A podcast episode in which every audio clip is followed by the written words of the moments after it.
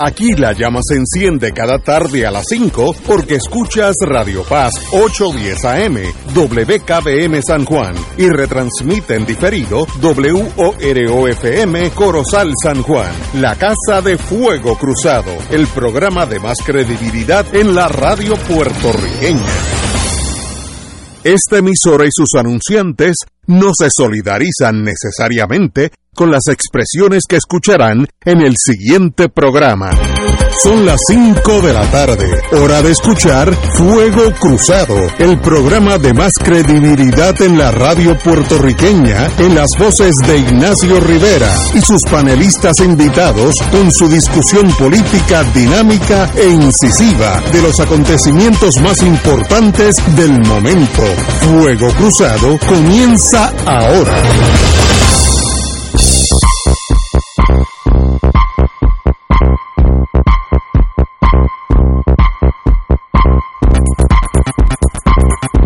Amigos y amigas, hoy es viernes, qué bueno que es viernes. Estamos aquí con el compañero Alejandro Torres y Rivera. Muy buena. Buenas tardes para ti, Ignacio, y buenas tardes para los compañeros de panel, y buenas tardes para el público que escucha el programa, que es la parte más importante. Compañero Román, muy buenas. Buenas tardes, sal- saludos al panel, al público que nos está escuchando. Siempre es un placer estar aquí. Y el compañero de muchas décadas de amistad, Yello Ortiz Dalio. No tantas décadas. Mar, Pero- montones, pero montones, muchachos. Cuando este empezamos, este Del y si- yo, desde el siglo pasado. eh, cuando este empezó, eh, Yello y yo a, a- a abrir los ojos, por la boca del morro entraban veleros. Vaya, con eso te lo digo, tom- no, el gesto, luego se inventaron el motor diésel, eso fue después. Saludos a todos, particularmente a la radio audiencia. Doctor Cabanilla, muy buenas tardes. Hola, saludos a todos.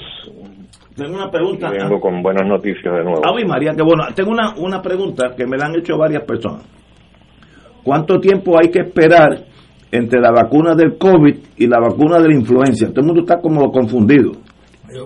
No hay que esperar nada, de hecho, se Nada, puede ponerse ok. el mismo día, pero yo recomiendo que no se la ponga el mismo día porque podría tener eh, más efectos secundarios, ¿no? Así que es mejor esperar que recuperen de los efectos secundarios de una vacuna para ponerse la otra.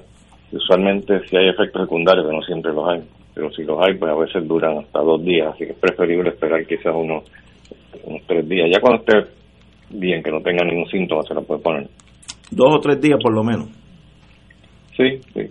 Muy bien. Pues diga, de- deme las buenas noticias, eso es bueno. Bueno, pues empecemos como siempre con la tasa de positividad, que ustedes saben que significa el porciento de pruebas eh, de COVID que dan positivas. Eh, el terreno donde queremos estar es menos de 3% de positividad. Eso es lo que la Organización Mundial de la Salud eh, ha declarado como la cifra ideal, menos de 3%. Y ya llegamos a esa cifra. De hecho, estamos por debajo, estamos en 2.8% y sigue bajando. Así que vamos, vamos muy bien. Eh, es el punto más bajo que hemos llegado de tasa de positividad desde el repunte que hubo en la ola aquella que empezó a principios de julio. Y en cuanto al número de casos nuevos, eh, por cada 100.000 habitantes estamos en 11.6, que también es clasificado como un nivel ideal eh, por Organización Mundial de la Salud. Y en cuanto a hospitalizaciones, ayer fueron 104 y siguen descendiendo. Eh, la Organización Mundial de la Salud eh, nos ha definido eh, como menos de 300 hospitalizaciones diarias como el número ideal y estamos en 104, así que vamos muy bien. Otra forma de mirarlo es el número de hospitalizaciones eh, por cada 100.000 habitantes. El número ideal viene siendo menos de 5 hospitalizaciones por cada 100.000 y estamos ahora mismo en 3.25 por cada 100.000, así que estamos muy bien. Muy bien. Eh, en cuanto a muertes, eh, también eh, siguen bajando. Eh, y quería hablar un poquito acerca de, de Israel, porque la última vez yo hubiese querido hablar, pero no nos dio tiempo, pero yo siempre estoy mirando a Israel, porque ellos son los que han impulsado la tercera dosis. Y sabemos que, que la tercera dosis ha tenido efectos muy favorables. Eh, en Israel, por lo menos. En, Estados Unidos todavía no, no sabemos con seguridad eh, cuál va a ser el efecto. Y en Puerto Rico tampoco, porque empezamos hace poco, pero ya Israel lleva un tiempito.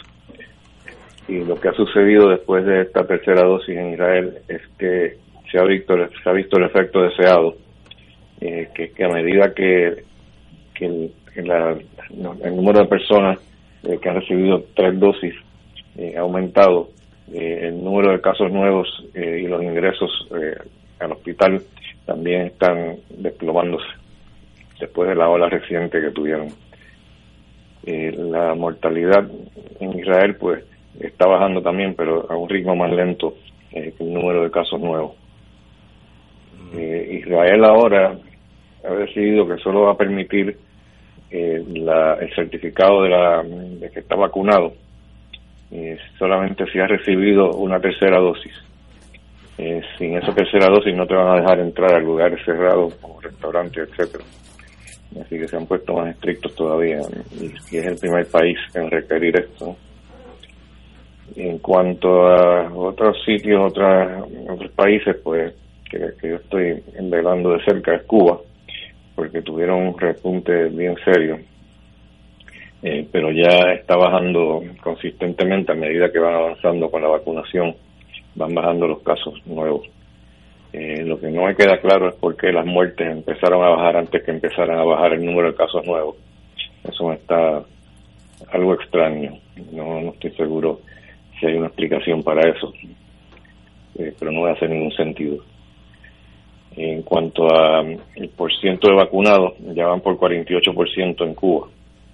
En dos semanas subieron de 43% de vacunados a 48%. Eso es es un avance enorme y ellos quieren para fines de noviembre llegar a 90% de vacunación. Seguramente al paso que van lo van a lograr. Y leyendo la noticia acerca de Cuba me, me, chocó, o me chocó no, sino que me estuvo muy curioso un comentario eh, de un individuo de nombre Carlos Fernández de Cosío, que este, no, es cubano, él es el director general eh, para Estados Unidos en la Cancillería cubana y le dijo a Newsweek que la gente en Cuba está ansiosa y motivada para vacunarse. No tenemos el problema cultural que parece existir aquí en los Estados Unidos. Eh, fíjense que lo que está diciendo él es que no es, no es que no es que no hay resistencia a vacunarse, sino que la gente está ansiosa por hacerlo. Eh, eso estuvo muy interesante porque obviamente la mentalidad eh, en Cuba es radicalmente diferente a la mentalidad del, del estadounidense ahora mismo, ¿no? Eh, yo creo que esta resistencia a vacunarse, yo estaba analizando esto, yo creo que está asociada con el pensamiento de derecha y creo que en gran parte es porque la derecha tiende a colocar el bienestar individual antes del bienestar común, o sea, piensa en ello antes de pensar en, el bienestar común. Y eso pues probablemente tiene que ver eh, con la resistencia a la vacuna, ¿no? porque están siempre pensando en lo que me puede pasar, que si me puede dar algo, que si me puede dar un efecto secundario. Si esto es experimental y, no realmente eh, piensan lo importante que es la vacunación, porque en todo sitio donde se ha vacunado gente, pues se ha visto que hay una correlación entre el, el por ciento de personas o la tasa de personas que están vacunados eh, con, el, con el número de casos eh, que están ocurriendo. la única excepción era Israel, porque sabemos que a pesar de que tenía mucha gente vacunado, pues tuvieron un repunte serio, pero pero ellos lo explicaron eh, basado en, la, en, la, en el hecho de que la cantidad de anticuerpos estaba menguando mm. Eh, después de seis meses. De, hecho, después de cinco meses ellos empezaron a ver que estaba descendiendo el número de, o la cantidad de anticuerpos en la sangre. Eh, y eso pues lo han resuelto pues dando una tercera dosis y han demostrado que después de la tercera dosis pues ha mejorado muchísimo la situación. En cuanto a otro, país otro país que me pareció interesante los datos que vi eh, es Rusia. Rusia están teniendo un problema bastante serio eh, con el COVID. Eh, han reportado 210 muertes ayer. Es el mayor número de casos que han tenido en un solo día desde que está desde que comenzó la pandemia. Y ahora mismo es el país europeo con el mayor número de defunciones por COVID. Ahora mismo ellos tienen, eh, en términos de muerte por cada millón, eh, tienen 1.437 muertes por cada millón de habitantes. Eh, pero si comparamos eso con Estados Unidos, no están tan mal, porque Estados Unidos tiene 2.133 muertes por cada millón. Están mucho peor en Estados Unidos, pero, pero las noticias solamente hablan de lo mal que están en Rusia y no, no lo ponen en perspectiva, ¿no? Eh, pero el problema en, Rusia es que solamente 31% de la, población, de la población están completamente vacunados. En Estados Unidos es 56.5%. Eh, así que realmente pues Estados Unidos en ese sentido está bastante bastante peor en términos del porcentaje de vacunados. Eh, ¿Por qué en Rusia teniendo menos vacunación tienen menos muertes? Pues no, no lo puedo explicar, pero si siguen al ritmo que van, eh, probablemente van a sobrepasar a Estados Unidos. Están, están muy preocupados, el gobierno está muy preocupado con, eso. ¿no? Y si comparamos esto con Portugal, en Portugal tienen ahora mismo 84% de las personas que están vacunadas y en España van por 78% de vacunación y tienen la pandemia prácticamente controlada con muy pocos casos y pocas muertes. Y eso básicamente es lo que quería resumirle hoy. ¿En, dónde está Puerto Rico? ¿Sobre el 70? Bueno, en Puerto Rico, según mis cálculos, ya llegamos a 70%. Según otros cálculos, eh, 69%, pero estamos ahí más o menos, rondando 70%. Wow. Muy bien, compañero. sigue vacunándose bastante la gente en Puerto Rico. ¿no? Yo lo, lo que aportaría sería, no pregunta, sino aportar un dato a lo que estamos discutiendo. Acabo de entrar aquí a la página oficial de Cuba que se titula Cuba Debate.cu, donde se indica que de los 907.941 pacientes diagnosticados con la enfermedad, eh, se mantienen ingresados 20.148, de ellos 19.821 con evolución clínica estable se acumulan 7.742 fallecidos con una letalidad de 0.85% versus 2.04% en el mundo y 2.45% en las Américas. O sea que ese es el, dato, el dato al 6 de octubre. Estuvo bien raro también eso. Yo sé, conozco esos datos porque he estado mirándolos. Y no puedo creer que, en Cuba, con todos los problemas que tienen, eh, tengan una mortalidad tan baja no estamos hablando de que está fallando la, salud pública. Estamos hablando de que de que parece que ellos tienen una fórmula para tratar los pacientes con COVID que, a pesar de que no tienen casi antibióticos y no tienen no, tienen las facilidades que tienen otros sitios, tienen unos resultados extraordinarios, tienen la mortalidad de .85, eso es de las más bajas del mundo y eso me está, me está sospechoso.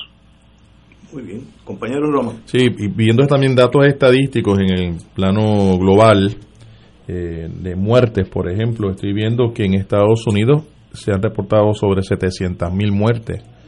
Eh, en la India sobre 450 mil y un país que llama poderosamente la atención porque no tiene la población de la India ni remotamente que es Brasil tiene 600 mil personas eh, muertas por COVID 600 mil personas eh, y, evidentemente en el caso de, Brasil es notable la política pública promovida desde la presidencia del, país en contra de la vacunación y la, y la actitud esta retrógrada eh, de asociar la vacunación con una violación de derechos civiles que hemos visto en algunos lugares de Estados Unidos.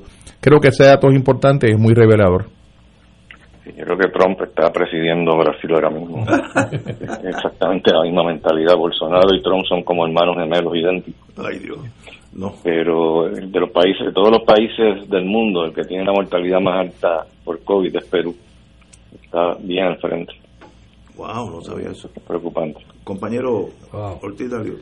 Doctor, saludos. Ortiz Dalio acá. Eh, hoy salió en el en Endy eh, esta tarde vi y leí una noticia al efecto de que AstraZeneca eh, eh, había radicado o le había solicitado al FDA que le aprobaran un tratamiento de antígeno para prevenir el COVID.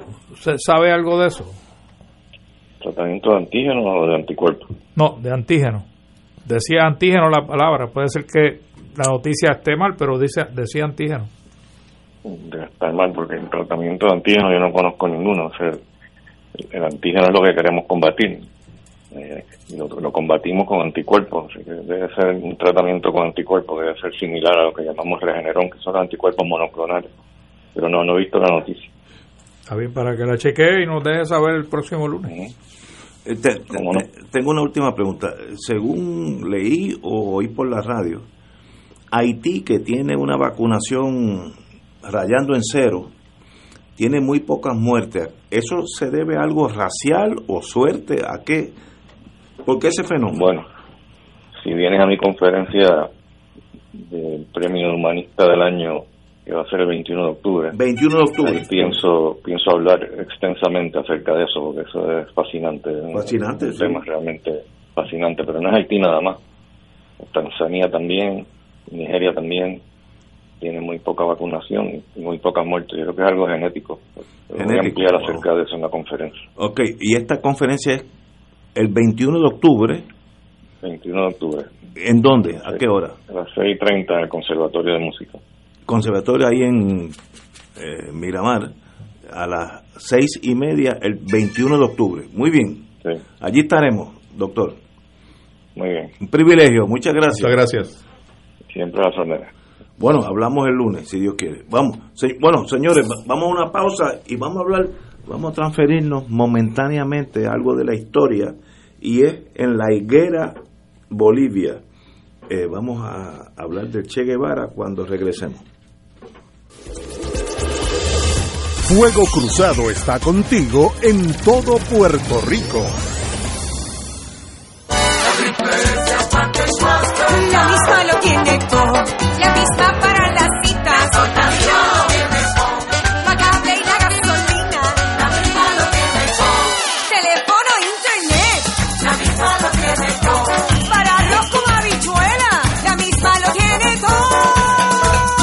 Beneficios varían por cubiertas. Ciertas condiciones de salud para ser elegible. Triple S Advantage es una organización de cuidado coordinado con un contrato con Medicare. La afiliación a Triple S Advantage depende de la renovación de contrato. Hola mis amigos, les habla Pepe Sánchez para decirles que pueden llamarme al 939-248-0338. Todos los que estén interesados en mi último CD, Pepe Sánchez, lo más reciente, con música variada, cultural, social y de afirmación boricua. Y a la vez el plan de gira familiar, cultural y humanitaria a Cuba para fines de noviembre. 939-248-0338. 939-248-0338. 2.6 millones de autos en Puerto Rico. Algunos de ellos con desperfectos. Autocontrol. Tu carro. Tu mundo. Tu mundo. Tu mundo.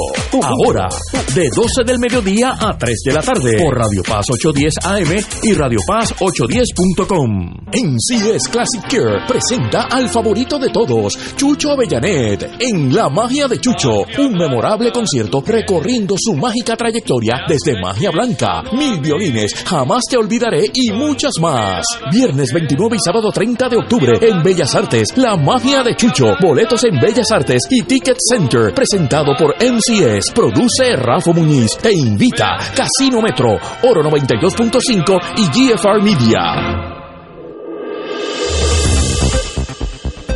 Y ahora continúa Fuego Cruzado.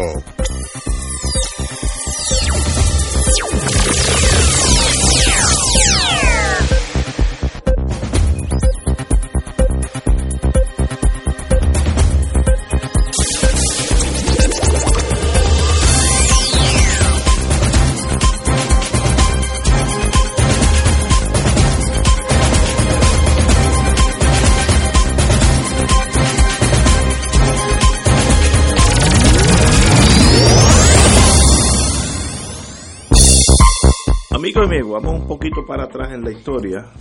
Hoy es el 54 aniversario de la muerte, de la caída en combate del comandante Ernesto Che Guevara, conocido en el mundo entero como Che. Y sencillamente pues tenemos aquí a alguien que ha leído y ha escrito mucho sobre ese incidente y la historia del Che.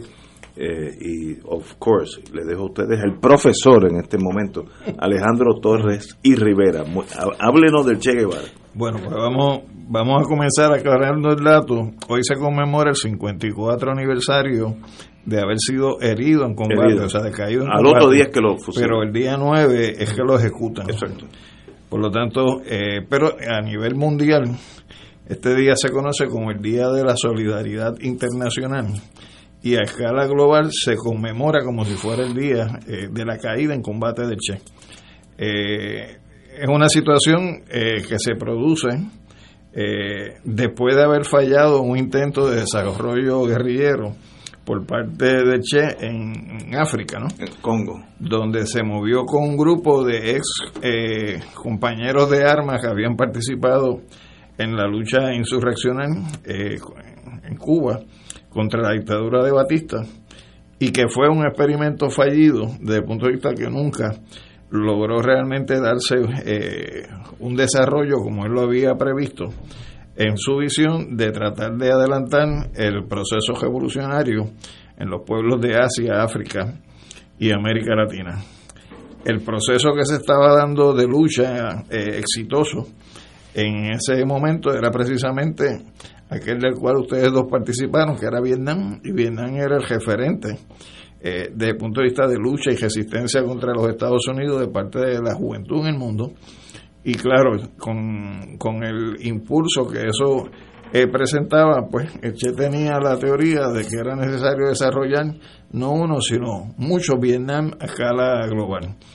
Y dentro de esa perspectiva trató de desarrollar eh, su concepción de guerra de guerrillas en el marco de la lucha que se libraba en el Congo.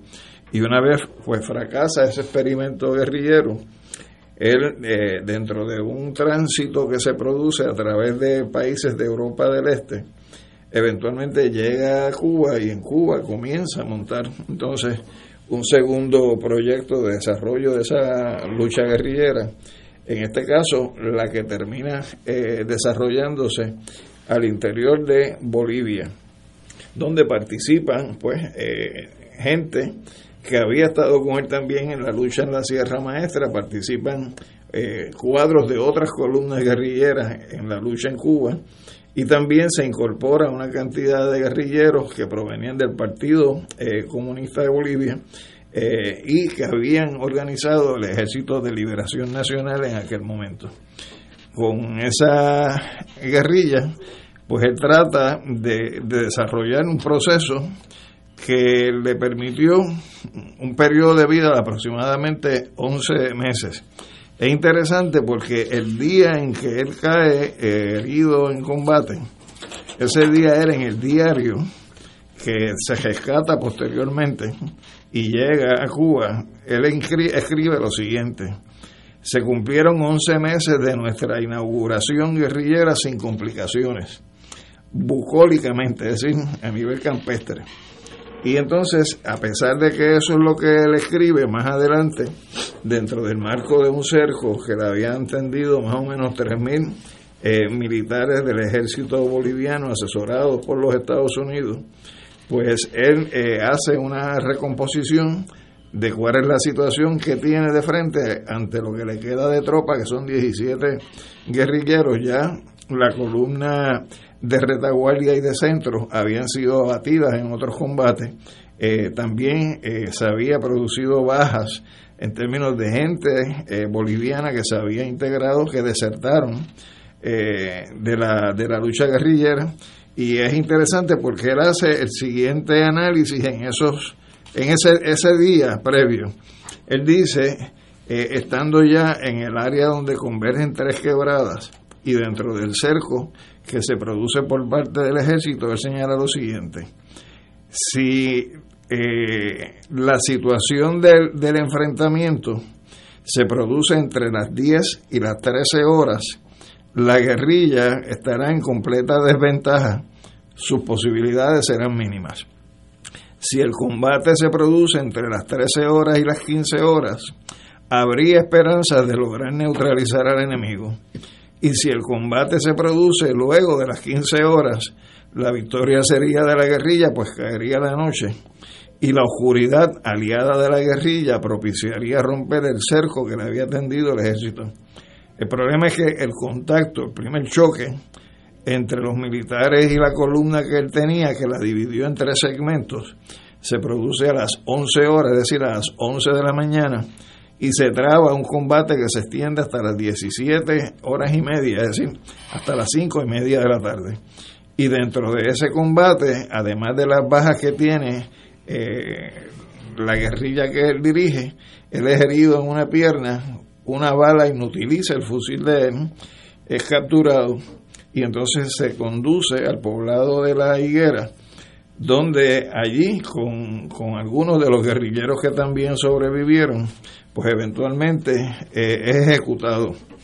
Hay un comentario que escribe un periodista de nombre Ciro Bianchi Ross, que presenta la disyuntiva eh, que se presentó en ese momento tanto para el agente de la Agencia Central de Inteligencia que se había asignado y que estuvo presente en el proceso que lleva la ejecución del Che, que se llama Félix Rodríguez, agente de la CIA que fue quemado por los propios Estados Unidos años más tarde en el marco del escándalo Irán Contra y que escribe un libro sobre su experiencia en Bolivia que se llama The Shadow Warrior, pues eh, según Ciro Bianchi Ross, eh, esta fue la disyuntiva que se presentó.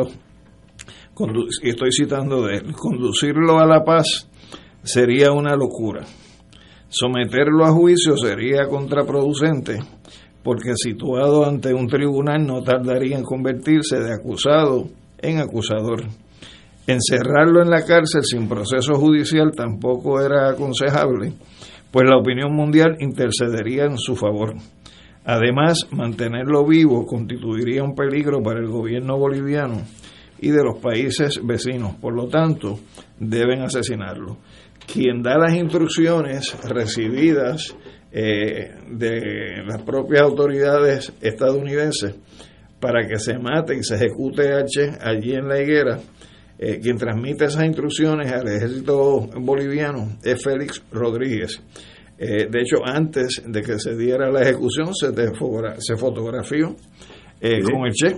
Esa foto tiene el mundo entero. Y, y pues nada, eh, siendo él agente de la CIA, que se quema en el, en el escándalo de Irán contra, pues entonces saca a flote, pues qué fue desde la perspectiva de él lo que estuvo ocurriendo en ese momento. Eh, al Che se trató no solamente de asesinarlo, sino también de desaparecerlo, bajo la premisa de que se matara el recuerdo de lo que él representó para nuestras generaciones en aquellos tiempos. Pero a pesar de que pretendieron desaparecerlo, porque sus restos, se dice que las manos fueron cortadas y enviadas para propósitos de identificación eh, a los Estados Unidos, pues nadie sabía dónde estaban los restos de él y de sus compañeros hasta que eventualmente fueron rescatados bajo la pista de aterrizaje eh, en un predio eh, allí en Bolivia.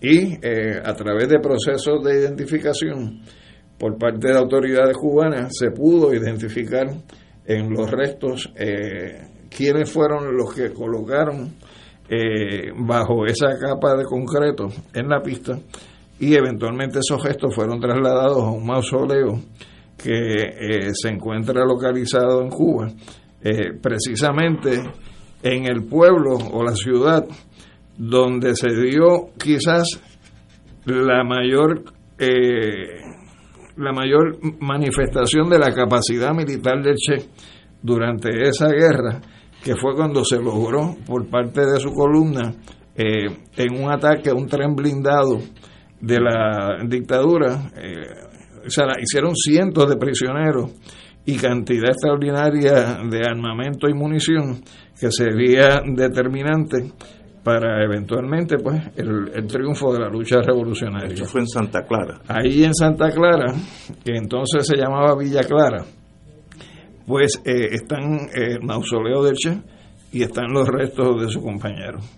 Así que para nuestra generación, la mía, pues ciertamente el Che fue un ícono, el Che fue un referente el Che fue un ejemplo, el Che fue eh, la representación de lo que podíamos aspirar nosotros como jóvenes eh, en el marco de la lucha revolucionaria que entendíamos teníamos que desarrollar también en nuestro país. Así que el que 54 años después de su muerte estemos hablando de Che, lo que nos dice es que lo que pretendieron hacer, que fue eliminarnos de la memoria histórica su imagen, su figura y su, sus aportaciones, pues eh, no lo han logrado. Así que, eh, por lo menos para, para uno, ¿no? Se convierte casi en una obligación cada vez que se da eh, el aniversario de su muerte, pues hacer expresiones que lo hagan vivo para propósito de las generaciones futuras. Qué, bueno que terminas con esa con esa reflexión porque era lo que me parecería pues importante además de recordar el momento histórico verdad de, de lo que ocurrió el 8 y 9 de octubre de 1967. Yo creo que el año es importante eh, porque el Che Guevara para ese momento eh, ya era una figura internacional. De hecho, ya había, había participado de todo el proceso revolucionario en Cuba, eh, había sido destacado líder de la revolución cubana cuando no era cubano. El Che es argentino. había representado a Cuba en las Naciones Unidas. Hay un discurso famosísimo del Che Guevara en Naciones Unidas. un hombre muy inteligente, hablaba francés.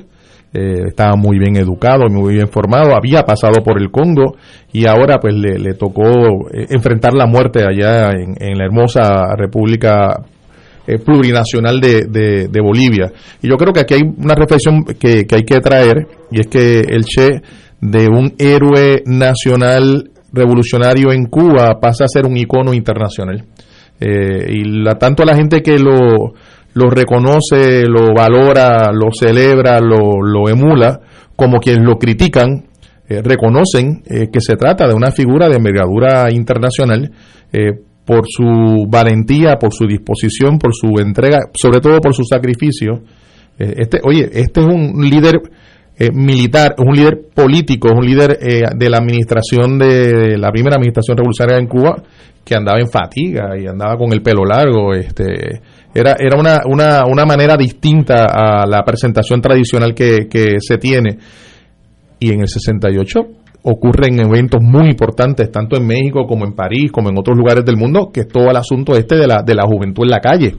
De, de, las manifestaciones que hubo eh, en, Estados Unidos, en Estados Unidos también y ciertamente la figura del Che ya ya ha fallecido ya está asesinado en ese momento pero se eleva entonces ya un icono internacional y la juventud levanta la bandera del Che Guevara y viene este otro elemento, no solamente la juventud, la izquierda revolucionaria en el mundo eh, también levanta la bandera del, Che Guevara y se desarrollan diferentes movimientos guerrilleros, sobre todo en los países de lo que se denomina el tercer mundo de América Latina, de Asia eh, y de África, en donde hay una plena y absoluta identificación con, con, el Che Guevara, al extremo de que al día de hoy la obra del Che, su diario, su diario del Congo, su diario en Bolivia, su diario en Cuba, la, la, documentales, el cine, eh, representando, recogiendo la vida del Che, todavía capta la atención de la juventud, capta la atención de mucha gente en el, en el, en el público. Si tú me permites, voy a hacer una recomendación para el que le interese conocer un poco más el del asunto.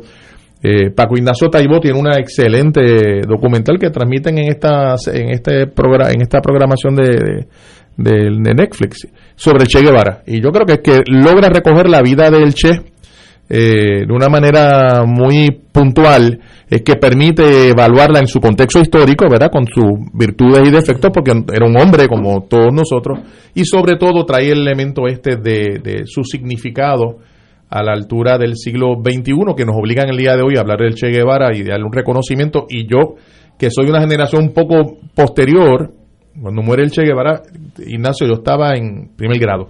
Wow.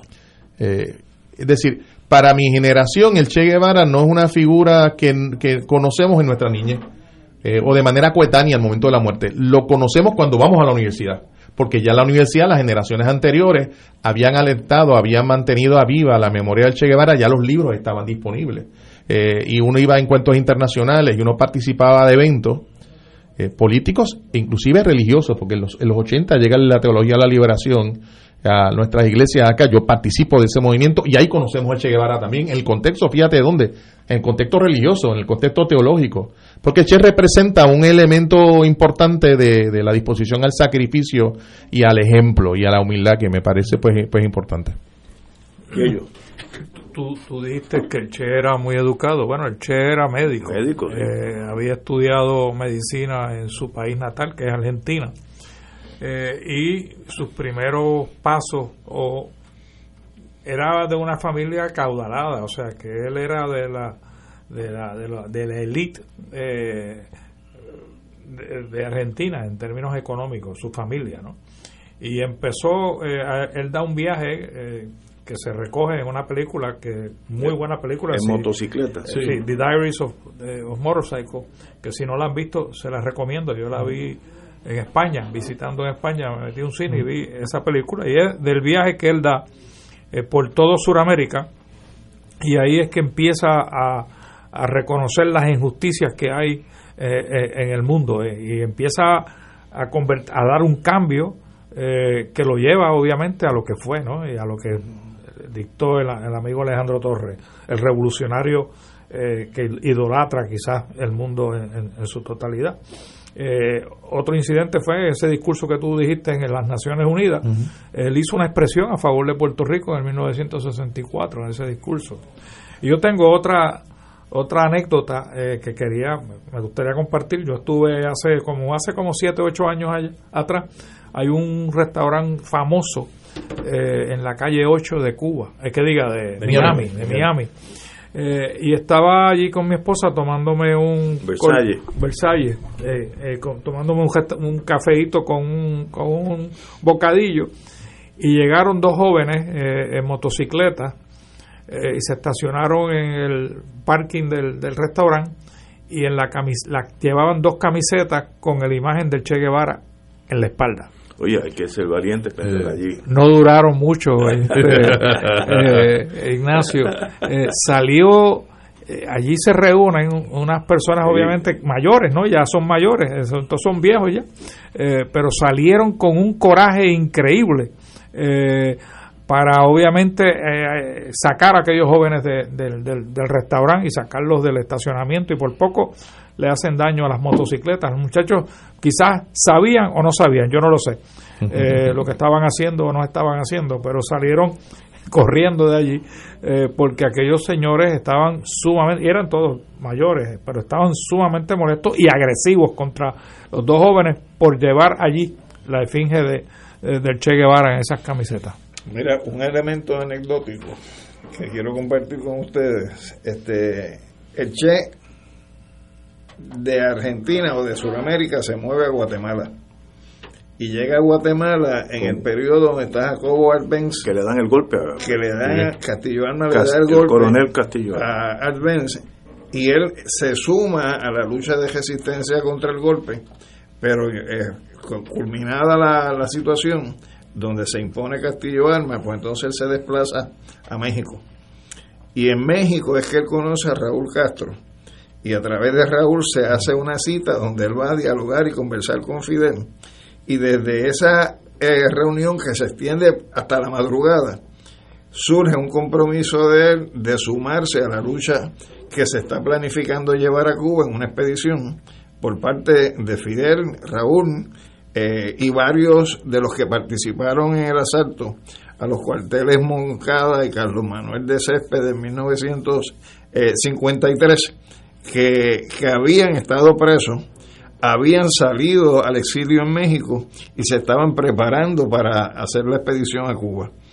Entonces, él narrando el evento del desembarco, donde del grupo de 82 que participaron en el desembarco, solamente 12 llegaron a la Sierra Maestra, porque los estaban esperando y fueron objeto de ametrallamiento y bombardeo por parmiento y bombardeo por parte de la aviación. El Che eh, relata lo siguiente. En ese momento un compañero dejó una caja de balas casi a mis pies. Se lo indiqué y el hombre me contestó con una cara que recuerdo casi perfectamente por la angustia que reflejaba algo así como no es hora de coger la caja de balas e inmediatamente siguió el camino del cañaveral, después murió asesinado por uno de los esbirros de Batista. Entonces dice, quizás esa fue la primera vez que tuve planteado ante mí el dilema de mi dedicación a la medicina o mi deber de soldado revolucionario. Tenía delante una mochila llena de medicamentos y una caja de balas. Las dos eran mucho peso para transportar la junta. Tomé la caja de balas dejando la mochila para cruzar el claro que me separaba de las cañas. Interesante. Fidel dice que, que, porque él llegó como raso, era el médico de la expedición, pero que era un tipo con un valor y un arrojo extraordinario y cada vez que se planteaba algo que, que había que, que realmente tener voluntad y fuerza, él era el primero que se ofrecía como voluntario y se fue ganando el respeto de la tropa y fue desarrollándose con una capacidad también de inventiva militar hasta que logra pues eh, tener el grado de comandante en los tres años que duró esa, esa guerra y eh, ser la persona que dirigió una de las columnas guerrilleras, que es precisamente la columna que ataca al tren blindado en, en Santa Clara. Así que son elementos de su formación que también fueron inspiradores para la gente de mi generación. Vamos a una pausa, continuamos momentáneamente con el Che Guevara, la memoria del Che Guevara. Fuego Cruzado está contigo en todo Puerto Rico. Somos González y Zampayo Corredores de Seguros Corporation. Llevamos más de 25 años en la industria de los seguros y comienza la campaña de Medicare y sus productos Advantage para las pólizas platino, no platino, gobierno. Llámanos para que te enteres de los cambios, nuevas cubiertas y muchos ahorros. 787-397-2748 y 787-397-2768. Podemos orientarte o visitarte en todo Puerto Rico. 787-397-2748 y 787-397-2768. González y Zampayo, corredores de seguros. ¿Tienes cáncer de próstata? Si has recibido terapia y el cáncer continúa avanzando, no pierdas la esperanza. Existen nuevas terapias dirigidas y que estimulan el sistema inmunológico para detener el cáncer de próstata. Llama hoy al 787-407-3333. 787-407-3333. Pan Oncology Trials, ofreciendo terapias de tratamiento con la ciencia más avanzada para combatir el cáncer.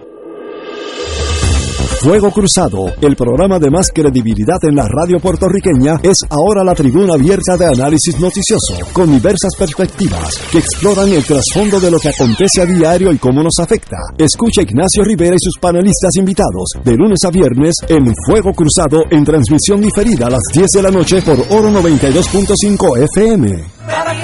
Te invitamos todos los domingos a la una de la tarde por Radio Paz 810 AM y los sábados a las 7 de la mañana por Oro 92.5 Cuidando la Creación con la hermana Lisi y sus colaboradores. Entrevista, mensajes educativos y dándole voz a grupos que ayudan a cuidar la creación en el mundo. Recuerda por Radio Paz 810 AM, una de la tarde, domingo, sábado por Oro 92.5 FM a las 7 de la mañana.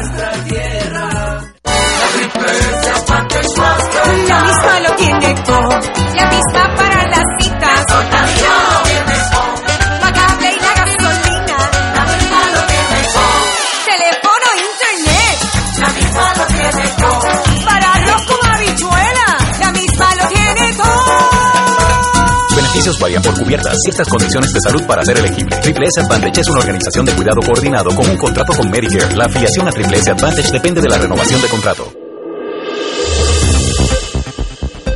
Y ahora continúa Fuego Cruzado. Desde el punto de vista militar, y eso es mi gran fascinación desde que yo era un niño, el caso del Che Guevara es interesantísimo, porque prueba dos cosas. En el plano personal, el Che era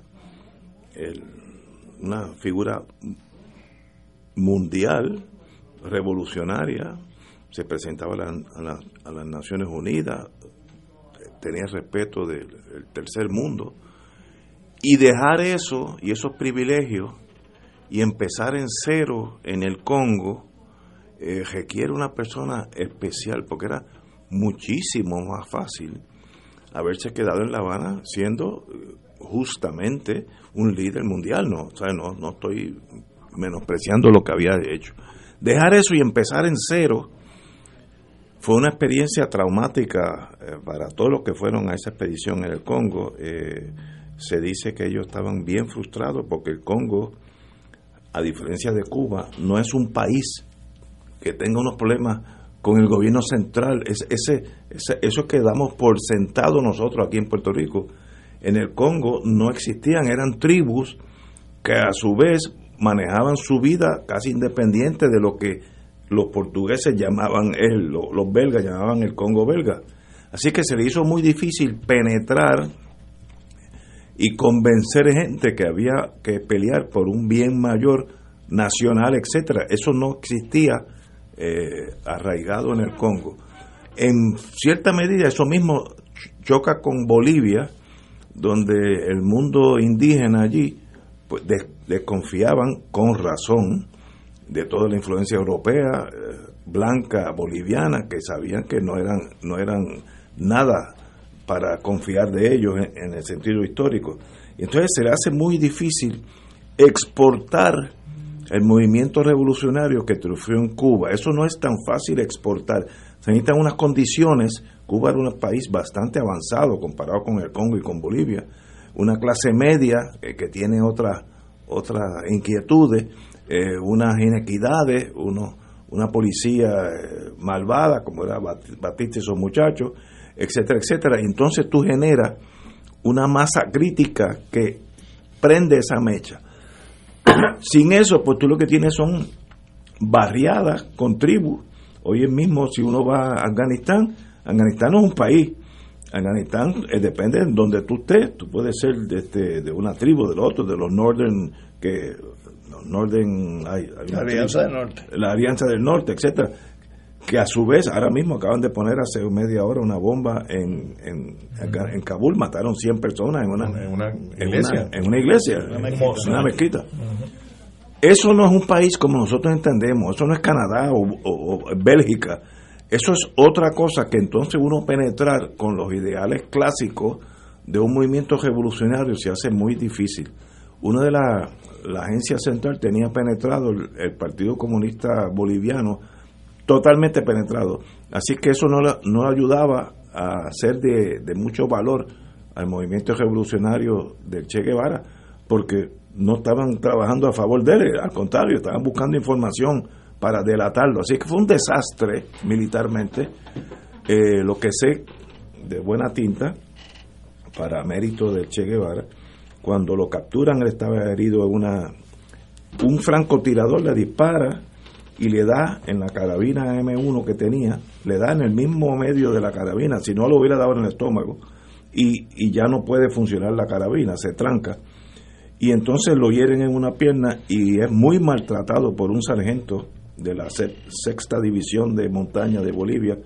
Eh, lo agredió, le dio una cosa inhumana, hasta que llega el, coronel Centeno con Z y Félix Rodríguez, que llegan una hora, dos horas después, eh, se transfiere a, la higuera y allí es donde ya dejan de, abusar de él, gracias a Dios, eh, porque ¿por qué hacer esas cosas? Bueno, pero esos son, eh, en inglés se dice in the heat of combat, en, el fragor del combate, pues los seres humanos se vuelven locos y otra cosa que lo admiro de él es que nunca dijo nada.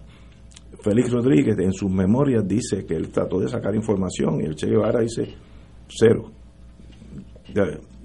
No dijo el nombre y yo soy el Che Guevara, hermana. Y eso herido en una pierna, sabiendo que, el, dolor está a ley de nada, y tú mantenerte recto con tus ideales, eso es admirable, sea del lado que sea, eso es admirable. Así que mi memoria en el Che Guevara, que sé muy poco de él, es que las revoluciones sociales nacen de ese país. Tú no puedes importarlas, importar una revolución, eso no es fácil. Eh, si no hay las condiciones en ese país, no puede haber revolución. No importa lo patético de la sociedad, la pobreza, etcétera, etcétera. Eh, por ejemplo, ahora mismo estoy exagerando, importar una revolución social en Haití es casi imposible porque el nivel de pobreza y de ignorancia es tal que generar esa fuerza para tornarse activo revolucionariamente es casi imposible. Cuba era lo mejor de las Antillas, como todavía La Habana, los que van a La Habana ven los edificios que eran de los años 50 y se asombran de lo adelantada que estaban.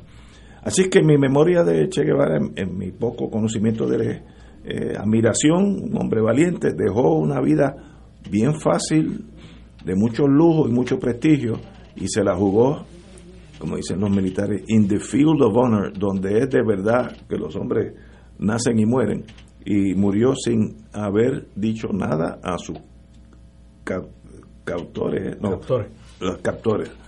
Eh, así que, con eso, compañero. Un par de acotaciones.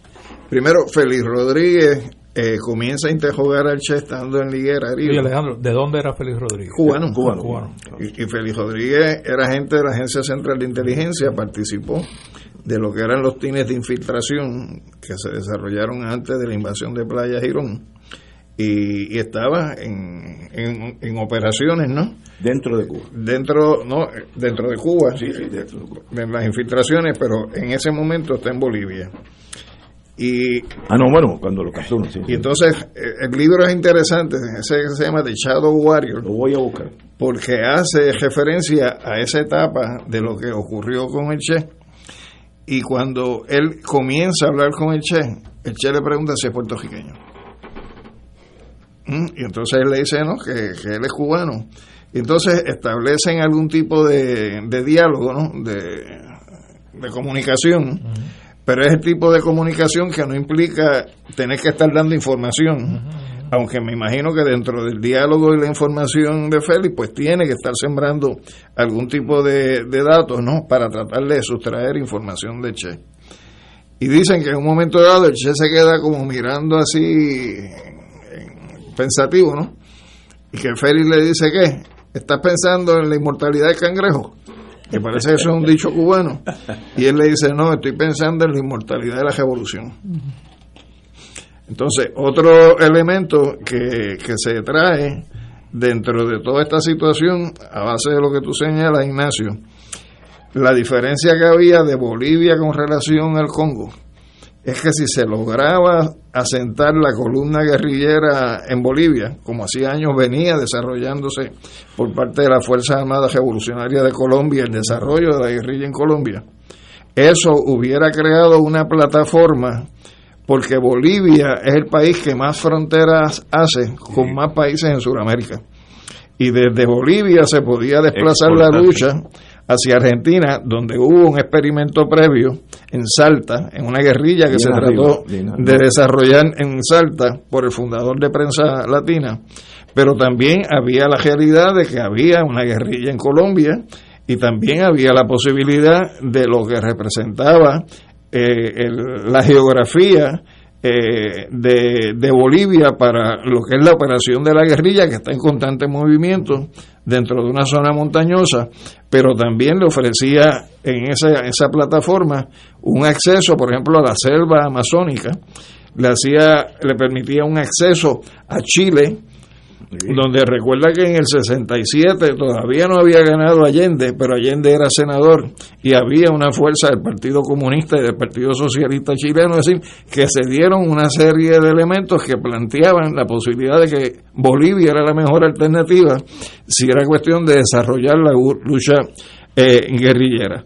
El, el otro elemento que también eh, se tiene que tener presente es que aunque estuviera penetrado por la Agencia Central de Inteligencia, el Partido Comunista de Bolivia, había un ejército de liberación nacional, había unas relaciones eh, que se mantenían con lo que eran los mineros bolivianos, que eso te resolvían los conflictos a base de dinamitazos, y aportaron gente para, para la guerrilla que, que desarrolló el Che, claro, hubo unas discrepancias con Mario Monge, que era el secretario general del Partido Comunista, porque Mario Monge quería ser quien le diera la dirección al proceso guerrillero y Eche planteaba que no, que esa era una lucha político-militar que le correspondía eh, a la columna guerrillera ser quien la desarrollara.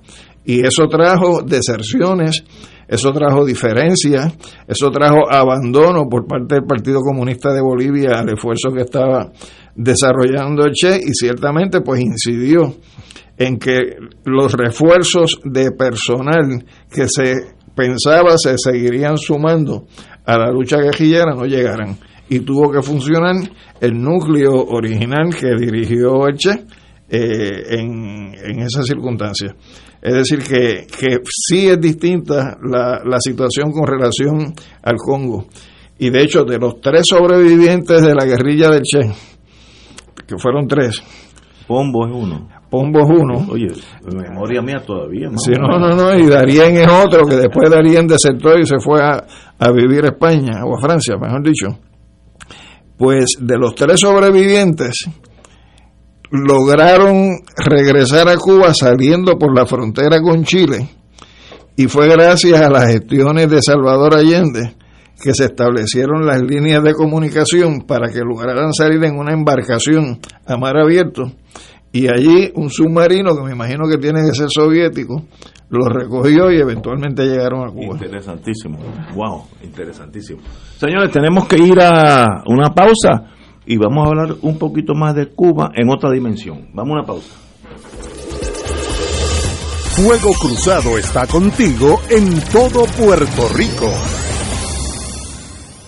Somos González y Zampayo Corredores de Seguros Corporation. Llevamos más de 25 años en la industria de los seguros y comienza la campaña de Medicare y sus productos Advantage para las pólizas platino, no platino, gobierno. Llámanos para que te enteres de los cambios, nuevas cubiertas y muchos ahorros. 787-397-2748 y 787-397-2768. Podemos orientarte o visitarte en todo Puerto Rico. 787-397-2748 y 787-397-2768. González y Zampayo, corredores de seguros.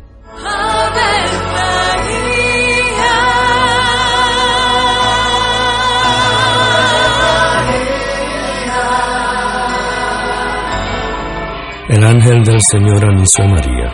Y ella concibió por obra del Espíritu Santo. Dios te salve María, llena eres de gracia, el Señor es contigo. Bendita tú eres entre todas las mujeres, y bendito es el fruto de tu vientre Jesús. Santa María, Madre de Dios, ruega por nosotros pecadores, ahora y en la hora de nuestra muerte. Amén. He aquí la esclava del Señor. Hágase en mí según tu palabra. Dios te salve María, llena eres de gracia, el Señor es contigo.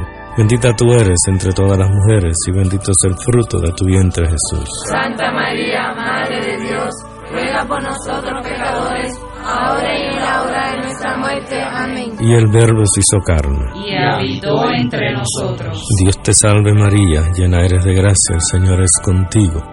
Bendita tú eres entre todas las mujeres, y bendito es el fruto de tu vientre Jesús. Santa María, Madre de Dios, ruega por nosotros pecadores, ahora y en la hora de nuestra muerte. Amén. Ruega por nosotros, Santa Madre de Dios. Para que seamos dignos de alcanzar las promesas de nuestro Señor Jesucristo. Oremos.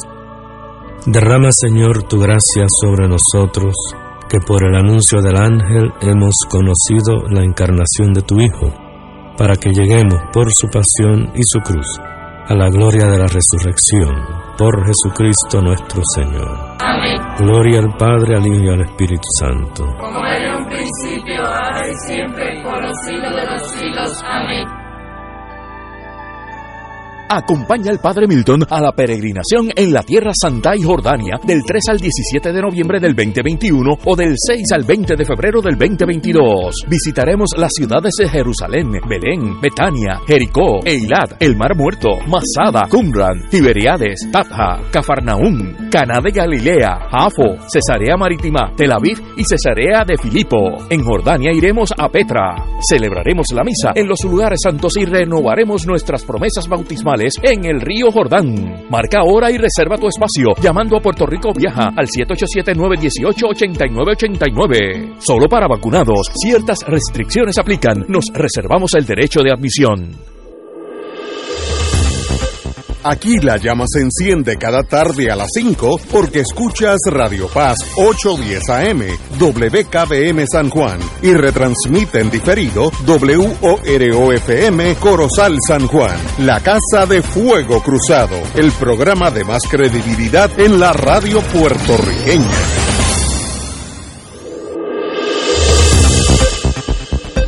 Y ahora continúa Fuego Cruzado.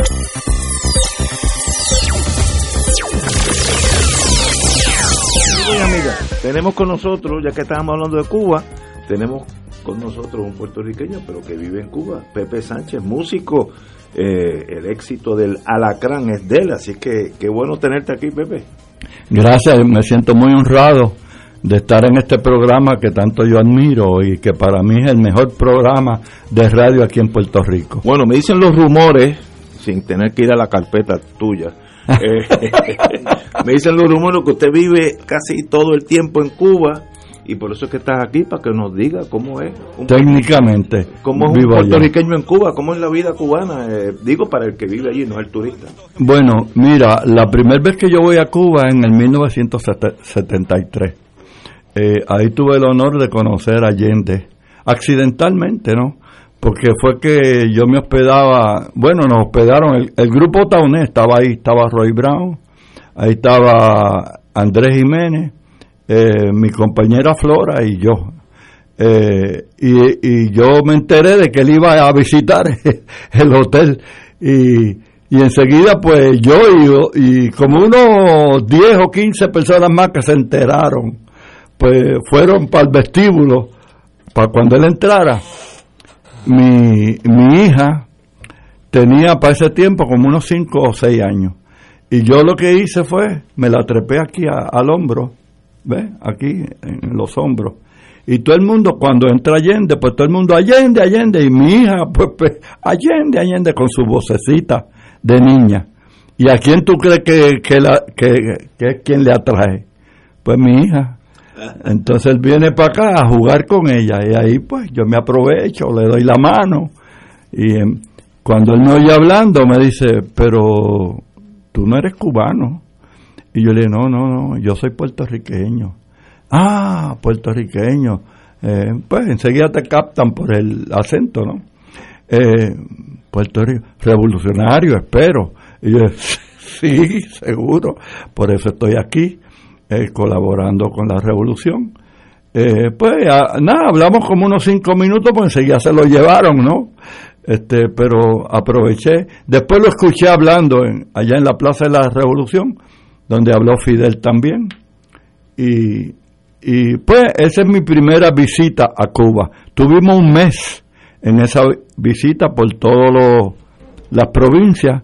Estábamos dos, tres días en cada provincia hasta llegar hasta lo último de Guantánamo, para allá, para el otro lado. Parábamos en Matanza y por ahí seguíamos Cienfuegos y por ahí seguíamos eh, hasta llegar hasta lo último, ya está Guantánamo.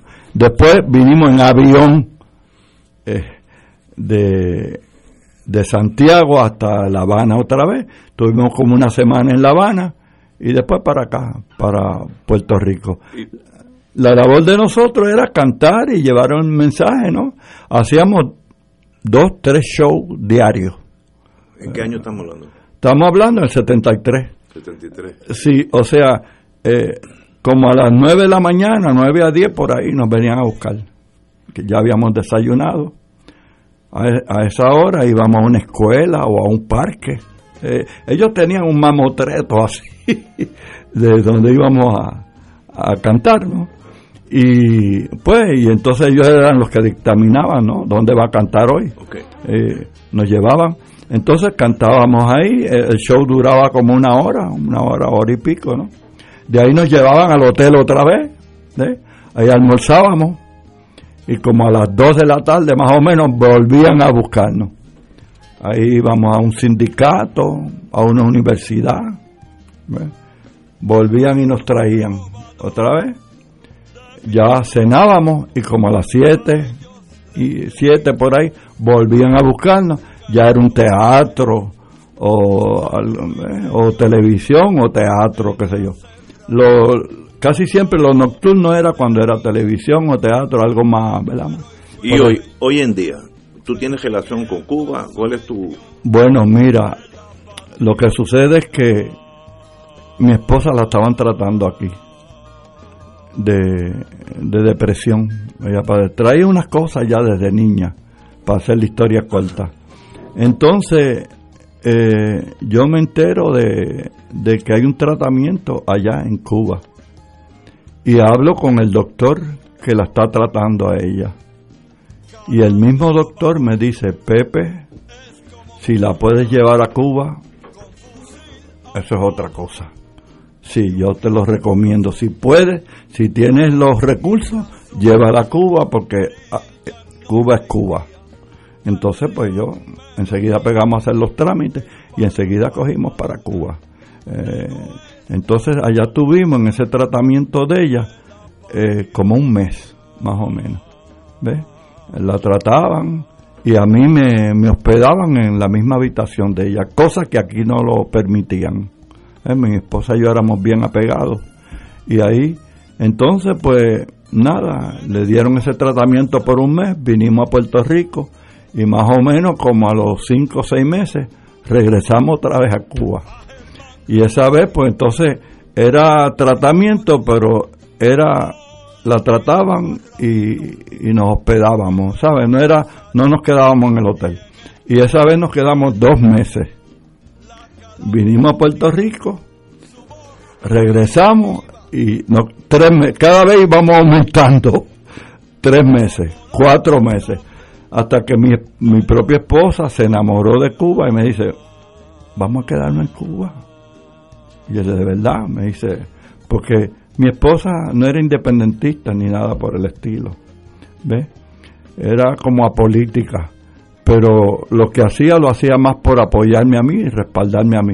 Y a mí me sorprendió cuando me dijo eso. Yo, pues imagínate, no, no tenía que torcerme el brazo. Y pues vamos a quedarnos. ¿Cómo no? inclusive después ya ella se salía de Cuba llorando. Yo tenía que convencerla y engañarla para poder sacarla. Mira, no, es que tengo unas cosas que hacer allá en Puerto Rico, pero es una semana nada más, es una semana nada más, olvídate, en una semana volvemos. ¿Estás seguro? Una semana, ¿estás seguro? Sí, una semana. Yo resuelvo eso. Entonces cuando llegábamos acá me contaba los días. Y sacaste el pasaje. Y yo no, no. Este, no, pero espérate, tú me dijiste una semana. Y yo, dame tres días más, porque me faltan. Hoy en día, ¿cómo es, cómo es vivir en Cuba? ¿Qué hace un puertorriqueño en Cuba? Eso es lo que la gente quiere oír. Bueno. ¿Cómo es tu vida allí? Mi vida es, yo, bueno, acuérdate, estás hablando con un enamorado de Cuba. Yo tengo que aclarar eso, ¿verdad? Este, yo estoy, a mí me abrieron los brazos. La inmigración es sencilla. Sí, bueno, yo tenía problemas cuando me pasaba, ¿sabes? Porque yo estoy con una visa. Exacto, de un tiempo. Eh, bueno, la visa eh, normalmente es un mes.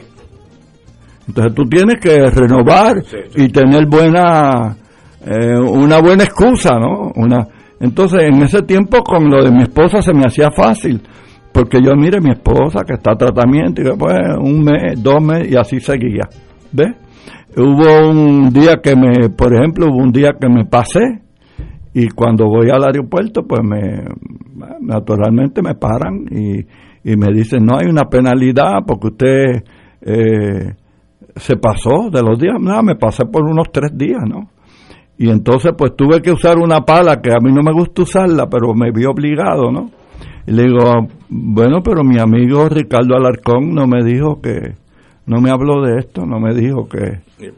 Aquí un, uno de los principales. y después Alarcón y yo tenemos una amistad desde Nueva York, eh, de sus años 60, cuando yo canté allá en Casa Cuba, ¿no? Con mi compañera eh, Flora. Y el primer aplauso me lo dan allá en Casa Cuba, así que hay una amistad de allá. Entonces, un momentito, cuando mencioné a Alarcón, yo la veo hablando con una supervisora, me señala, me están señalando con Sí, mira, ese que tiene el pelo de araña, este, dice que, que Entonces, pues viene para acá y me dice, mire, este, sí, lo vamos a perdonar, pero nos tiene que llamar, eh, por lo menos llamarnos. Pues me fui, cuando regreso, que da la casualidad que está ella misma, y me dice, mire, no se olvide llamarnos. Eh, otro día fue que me pasé también, y cuando voy allá, me dice, mire, ya le, ya le hemos dado tres prórrogas. Y yo le, ¿y cuál es el problema? Pues deme otra más, cuatro prórrogas. ¿Cuál es el problema? Mire, es que aquí hay unas leyes, aquí hay unas reglas. Si esto no es así, eh, hay casos como el suyo, pero son gente que están casados con, con una cubana y ya la cosa cambia. Y si usted estuviera casado con una cubana, la cosa sería diferente. Y le, pues usted misma. Todo el mundo se echó a reír y los, los empleados que estaban alrededor de ella empezaron a reírse. Entonces, Paquita, ven acá, parece que era alguien que tenía más jerarquía que ella, ¿no? Entonces, cuando ella entra, ve a todo el mundo riéndose, ¿no? Y dice, ¿qué es lo que pasa? Y yo enseguida intervengo y le digo, que me dicen que usted es la que me puede resolver un problema aquí. Y me dice, ¿cuál problema? Mire, es que me dicen que si estoy casado con una cubana no tengo este problema que estoy teniendo ahora con la visa y prorrogando y qué sé yo. Entonces, parece que me vio el, el aro que yo nunca me lo quito, ¿no? Y me dice, pero usted es casado. Y yo le digo, mire, yo no soy casado, nunca me he casado, no tengo novia, no tengo compromiso, se lo juro por mis diez hijos. Rompió todo el mundo a reírse otra vez, tú sabes, y lo cogí así y me dieron la prórroga.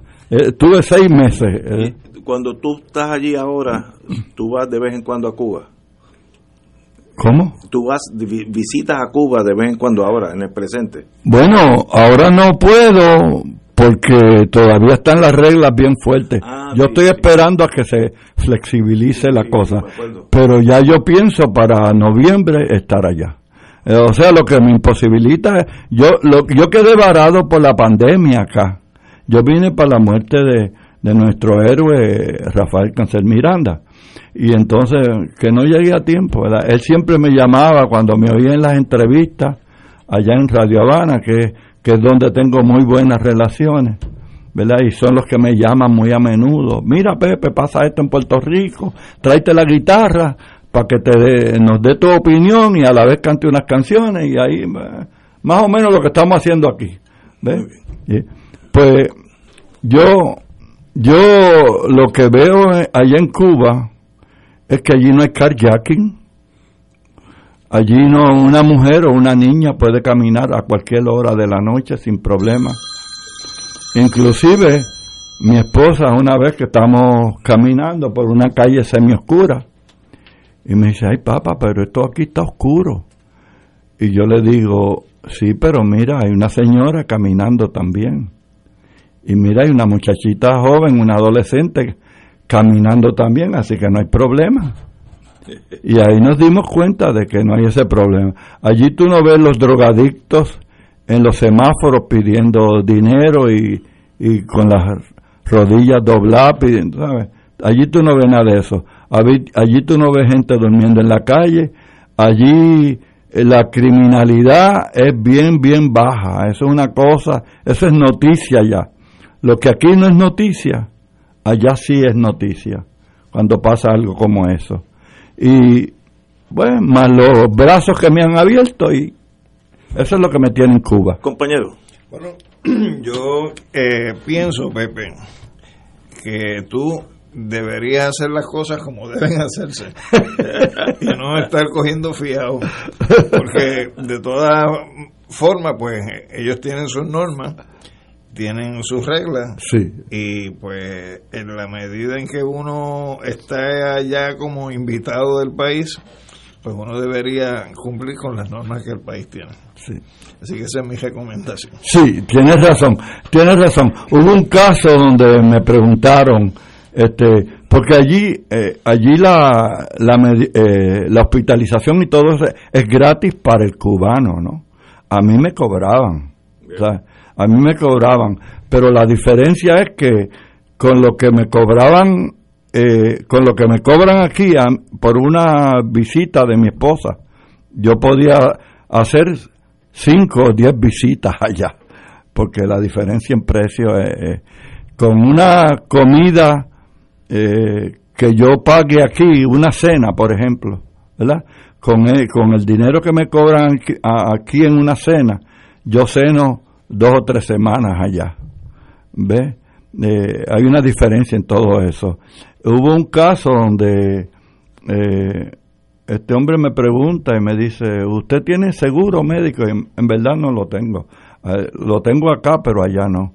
Le dije, no, yo no tengo seguro médico. Y me dice, pero ¿cómo es eso? Eh, usted es, turista extranjero y no tiene seguro. Y, y, yo le dije, espérate, espérate, yo no me considero extranjero. Si yo soy extranjero, entonces Che Guevara era extranjero. Yo soy un revolucionario puertorriqueño que estoy aquí, tú sabes, pero no me considero extranjero.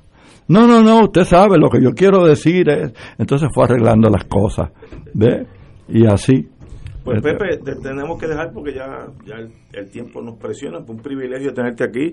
Bienvenido siempre a Fuego Cruzado y, un privilegio que nos oiga de vez en cuando. No, de vez en cuando no, todos los días. Yo estoy muy honrado, tengo como 20 programas grabados. Aquí le estaba diciendo a, los compañeros. En Cuba, ¿tienes manera de oír las estaciones de Puerto Rico? Bueno, eh, sí, por internet, a veces por internet. Eh, eh, es la consta que este programa en la misión de Puerto Rico en Cuba se escucha. Ah, sí, ah, sí, eh, ahí tengo muy buenas relaciones con la misión allá. Ah, mi mejor relación allá es con la misión. Se pasa bien la misión. Oh, sí. he estado varias veces allí. Eh, sí, mira Pepe, que un grupo que llegó, que vente, que tráete la guitarra, pues allá, para allá voy. Eh, es Radio Habana y la misión. Yo, yo le voy a hacer una pregunta, no sé si usted estaba allí o no, porque no, no me recuerdo, pero yo estuve visitando la misión en un viaje que fui con Berla González eh, cuando era senadora, yo era senador, y también Sixto Hernández, que era senador. Fuimos los tres senadores a unos foros que habían eh, de derecho de familia eh, y visitamos la misión. Y había un bembé allí, había lechón asado, había con gandules. No sé si usted estaba allí. ¿En qué año fue? Esto fue, yo era yo fui senador del, del 2001 al 2005. Ah, no, no, no. Yo empiezo a, visitar a Cuba, poniéndolo así como visita, ¿no? Eh, en el 2015. Ah, después de, o sea, estoy allá en el, en el 73, pero después años sin volver, hasta el 15, que es que entonces desde el 15 hasta el presente es que es esa relación con Cuba. Pepe, nuevamente, un privilegio tenerte aquí y siempre que algo ya sea tu música o alguna anécdota de Cuba, sabe que tenemos la puerta abierta a su señoría. Gracias. Un privilegio. Señores, vamos, muy honrado. Vamos a una pausa, amigos.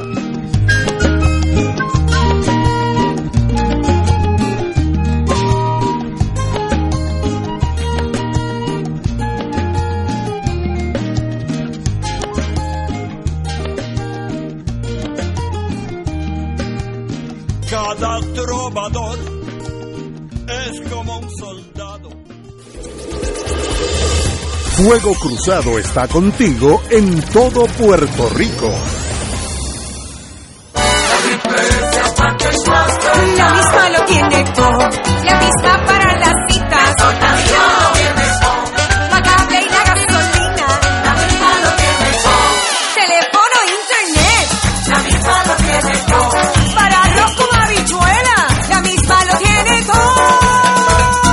Beneficios varían por cubiertas. Ciertas condiciones de salud para ser elegible. Triple S Advantage es una organización de cuidado coordinado con un contrato con Medicare. La afiliación a Triple S Advantage depende de la renovación de contrato. Ese es un aviso del sistema de alerta de emergencias. El jueves 21 a las 10 y 21 de la mañana, las emisoras de radio, televisión y sistemas de cable de Puerto Rico estarán participando en el simulacro anual de terremotos Shakeout. Al momento del aviso, la red sísmica invita al público a practicar lo que debe ser la respuesta automática de cada individuo cuando sienta un movimiento sísmico fuerte. Agacharse, cubrirse bajo una superficie resistente y sujetarse hasta que pase el temblor. Recuerde, el jueves 21 de octubre a las 10 y 21 de la mañana, el simulacro anual de terremotos Shakeout. Practique el ejercicio donde quiera que se encuentre. Radio Paz te ofrece el mejor motivo para levantarte temprano y disfrutar el comienzo de un nuevo día de lunes a viernes con Enrique Liboy y Radio Paz en la mañana. La dosis perfecta de noticias, deportes y éxitos musicales de todos los tiempos, humor y curiosidades, calendario de actividades y tus peticiones musicales por el 787-300-4982. Conéctate con el 810 AM de lunes a viernes con Enrique Liboy y Radio Paz en la mañana.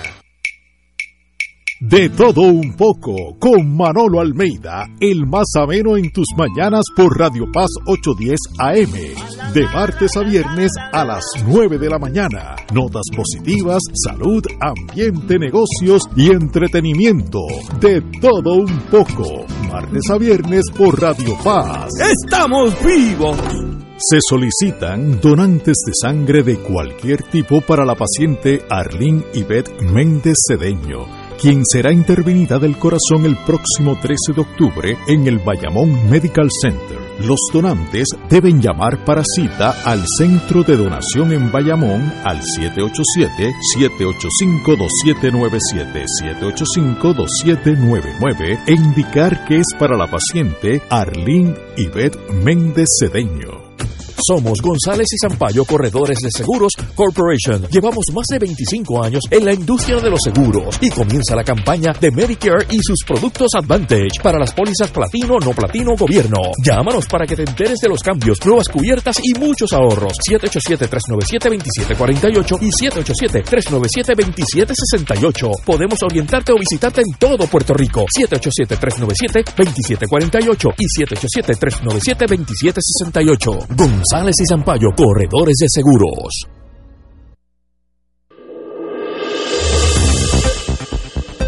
Y ahora continúa Fuego Cruzado.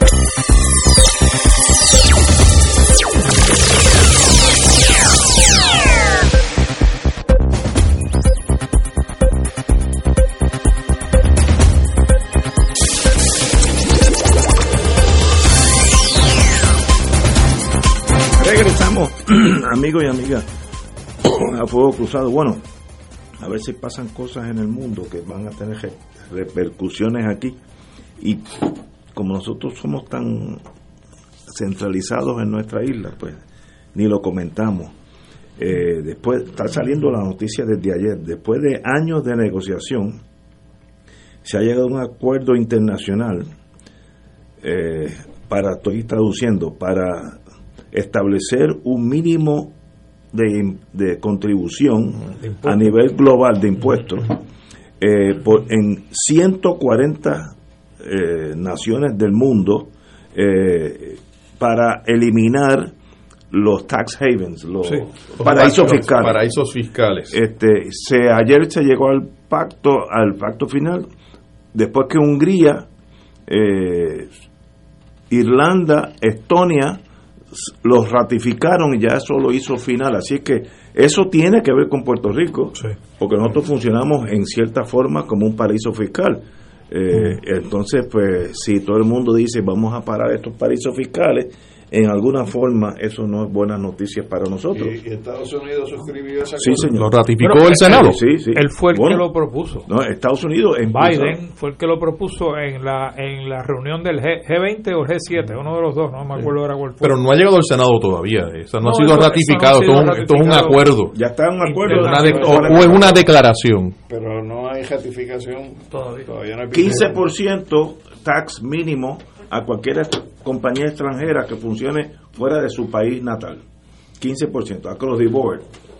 Eh, ¿Es bueno o malo? Bueno, El, detalle es que eso no es vinculante hasta que el Senado no Bueno, ratifique. sí, Bueno, hasta que todos los países lo ratifiquen bueno, de- de- internamente como De- de depende porque a veces, a veces hay cuotas a veces hay cuotas de ratificación pero este mientras el Senado de Estados Unidos no ratifique no es vinculante para Estados Unidos no, forma parte de lo que ellos llaman su- de, de law of the land. Pero se, se espera que no va a tener dificultad porque los republicanos quieren eliminar los tax havens, estos paraísos fiscales.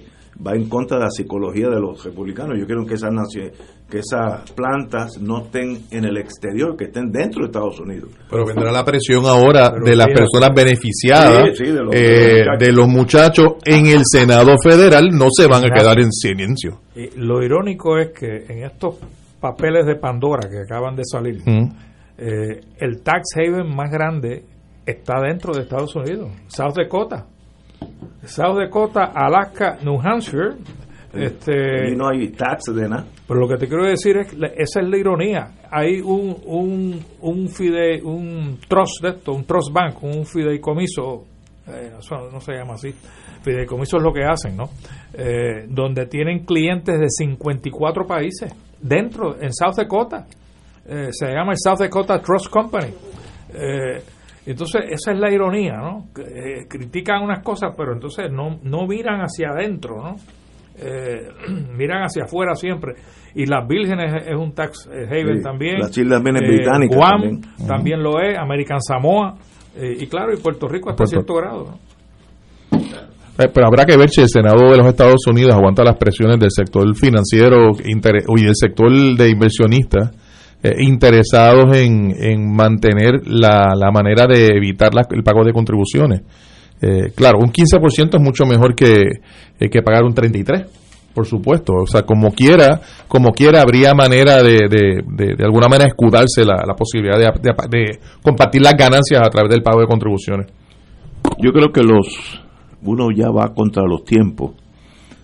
Las ideas de tú sacar una compañía de Connecticut, estoy hablando en el caso que conozco de General Electric, mandarla a Tijuana, que li- literalmente Tijuana es como de Río Piedras y San Juan, así la distancia entre Estados Unidos y México eh, en, el, en la frontera y allí tener otras reglas del juego, menos salario, menos contribuciones, etcétera.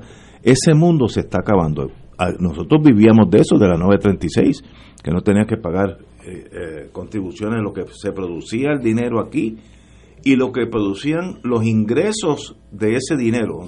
Si tú hacías un millón de dólares en la General Electric y lo dejabas en Puerto Rico en banco o lo mandabas a Alemania, a Japón, tampoco pagabas ingresos. Eso se llama 2J, 2J Investment, que el dinero que produce el dinero también es exento. Eso desapareció eh, y ha afectado muchísimo a Puerto Rico. Y yo creo que ese es el trend mundial, donde va a haber menos y menos apertura. Tú estar guilladito en la isla de Tortola, que queda aquí al lado, eh, ser un millonario puertorriqueño y no existir a los efectos contributivos. Ese mundo se está acabando. Eh, vas contra la corriente. Ah, que a algunos países les gusta que se quede. Of course, empezando por nosotros, pero ya vamos contra la corriente. Oye, pero yo recuerdo que Donald Trump eh, se negó a, a exponer su vida contributiva en gran medida porque hubo años en donde no pagó un solo centavo de contribuciones.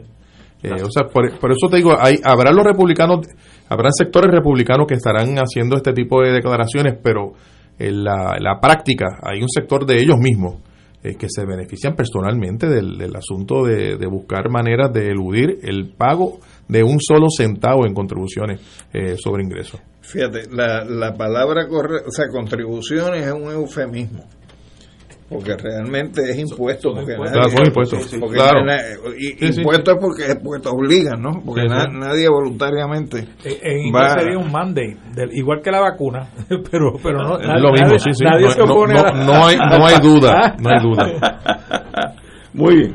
Como un peaje. Eh, Estás obligado a pagarlo si quieres pasar por ahí. Y Puerto Rico es una de las jurisdicciones donde más contribuciones se pagan. O sea, el, el, el, el- el efectividad. común y Sí, corriente. Más impuestos se, se establecen. Sí, más Ah, impuestos. Ahora, ahora el gobernador de, de Ignacio está creando un comité nuevo Nuestro gobernador, para por lo menos hasta el 20, por lo menos, que está en Milán.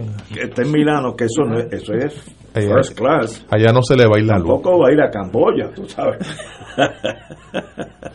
Oye, pero eh, lo que tú dices es parcialmente cierto. Es la inmensa mayoría de la clase trabajadora, los asalariados, aquí están obligados a pagar, la inmensa mayoría, y efectivamente se recibe un pago. Pero- Pero en el área contributiva de las corporaciones, eh, las excepciones y etcétera, la, la historia es otra. Eso es así. Pero, el, por ejemplo, el IBU.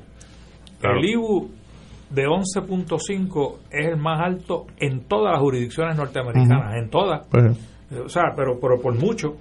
Y, y entonces el pueblo, la ironía es que el pueblo más pobre de, bajo la jurisdicción norteamericana es Puerto Rico y tenemos que pagar los impuestos más altos. hay que pagar y luego utilizar ese dinero para pagar la deuda. Y la ironía es que los gobiernos futuros están amarrados a que no nos pueden bajar mucho el IBU. Claro. Porque la mayoría está ya ignorado para pagar la deuda que negoció la Junta de Control Fiscal. O sea que no se trata de una de un impuesto, Alejandro, de un impuesto para el sostén del bienestar público a través del gobierno, se trata de un impuesto para el pago de la deuda. El, la vida en Puerto Rico, igual que en Hawái, es mucho más cara que en los, los 51 estados, los, los 48 eh, los 48 estados. no, no, no, no, no sé ni qué dije, pero algo, algo dije. Pero en Puerto Rico, igual que Hawái, todo es más caro. El alquiler de una casa, el pago de un automóvil, porque tienen que mandarlo desde Detroit la comida. a Hawái, la comida. Cuando tú vas a Texas, donde tú te das cuenta lo barata que es la comida en Texas, pues ya uno tiene, si yo voy al supermercado, yo sé que yo voy a gastar, yo voy a Sam, yo gasto de, cuando voy una vez al mes 200, 240, por ahí más o menos. Pero, de, los cuales como la mitad es en coñac. No, no, no, un poquito más de la mitad. en lo que se llama en la sobremesa. Oye, pero, pero, eh, pero, si tú haces esa misma compra, cuando yo estoy con mi hijo allá en, en Texas, sale en 140 dólares. Lo mismo que yo compro más. tú te das cuenta que hay, hay 100 dólares para un ciudadano promedio. En, el caso de los vehículos de motores notables. Eh, sin embargo, hay, una, hay unas excepciones a eso que estás mencionando. En el área, por ejemplo, de servicios médicos. En Estados Unidos mucho más caro, más caro que acá. Eh, yo diría que de tres a cuatro veces más caro. Más caro que acá y en algunos lugares en Estados Unidos, pienso en San Francisco, la vivienda es realmente o Manhattan son unos precios eh, imposibles no, eh, no no comparables con los nuestros. Es que eh, Estados Unidos no es un no es un sitio homogéneo vivir en Manhattan y vivir en Wyoming es dos países diferentes dos países con reglas de juego diferentes es muy difícil tirar una norma así oye vivir en Manhattan o vivir en Rochester que es el mismo estado son dos cosas totalmente diferentes. Syracuse, allá arriba. Primero que te congelas en invierno, pero Eso, eso es aparte. Señores, tenemos que ir a una pausa. Vamos a una pausa y regresamos con Crossfire. Fuego Cruzado está contigo en todo Puerto Rico. Somos González y Zampayo Corredores de Seguros Corporation. Llevamos más de 25 años en la industria de los seguros y comienza la campaña de Medicare y sus productos Advantage para las pólizas platino, no platino, gobierno. Llámanos para que te enteres de los cambios, nuevas cubiertas y muchos ahorros. 787-397-2748 y 787-397-2768. Podemos orientarte o visitarte en todo Puerto Rico. 787-397-2748 y 787-397-2768. González y Zampayo, corredores de seguros. Fuego Cruzado, el programa de más credibilidad en la radio puertorriqueña, es ahora la tribuna abierta de análisis noticioso, con diversas perspectivas que exploran el trasfondo de lo que acontece a diario y cómo nos afecta. Escucha Ignacio Rivera y sus panelistas invitados de lunes a viernes en Fuego Cruzado en transmisión diferida a las 10 de la noche por Oro 92.5 FM. Buenos días familia. Es la casa a la que siempre puedes llegar sin invitación. A las 10 de la mañana, Judith Felicie es tu anfitriona para conversar sobre medicina, psiquiatría de niños y adolescentes, artes, derecho, valores y fe. Todos los días por Radio Paz 810 AM. Buenos días familia. Donde una conversación parece demasiado corta. Buenos días familia. De lunes a viernes por Radio Paz 810 AM. Fanático del deporte la mejor información y el mejor análisis lo escuchas los sábados a las 2 de la tarde por Impacto Deportivo con Javier Sabat y el más completo elenco en deportes por Radio Paz 810 AM y en las redes sociales Facebook Impacto Deportivo Radio PR Twitter e Instagram Impacto underscore Deport juntos, impactando el deporte nacional. Los lunes a las 4 y 30 de la tarde, escucha Tu Finanza Segura, donde te orientamos cómo construir un futuro estable, con un buen suplemento de retiro y los mecanismos adecuados tales como planes indexados, anualidades, productos de incapacidad y planes de salud, entre otros. Recuerda, los lunes a las 4 y 30 de la tarde, Tu Finanza Segura. La misma lo tiene todo, la misma para las citas. La cable y la gasolina, la misma lo tiene todo. Teléfono, internet, la misma lo tiene todo. Para arroz con habichuela, la misma lo tiene todo. Beneficios varían por cubiertas. Ciertas condiciones de salud para ser elegible. Triple S Advantage es una organización de cuidado coordinado con un contrato con Medicare. La afiliación a Triple S Advantage depende de la renovación de contrato. Y ahora continúa Fuego Cruzado. Oye, oye, échate pa' acá que Calendario Noticias Boricuas te trae las actividades para este fin de semana. Así que busca dónde anotar. Comenzamos. En San Lorenzo, los trovadores de Puerto Rico celebran la Semana del Trovador, terminando con la presentación de Andrés Jiménez desde las 5 de la tarde en la cancha y parque del barrio Espino en San Lorenzo, mañana sábado. En San Juan se celebra la magia de los tambores en la Plaza de la Barandilla, en el Viejo San Juan, a las 6 de la tarde. En Cabo Rojo se celebra la Noche de Tributo a las Estrellas en la Plaza de Recreo de Cabo Rojo, a las 7 de la noche. En Lajas Continúa la edición número 53 del Concurso Nacional de Trovadores en la segunda semifinal, este domingo en la Plaza de Lajas a las 2 de la tarde. En Humacao celebran el Festival de la Alcapurria este domingo en el Rincón de las Alcapurrias desde la 1 de la tarde. Este domingo, 10 de octubre, es el Día Mundial de la Salud Mental. Y por primera vez en Puerto Rico, el Capitolio se enciende de verde esperanza a las 5 de la tarde. Así que pásate por allí este domingo.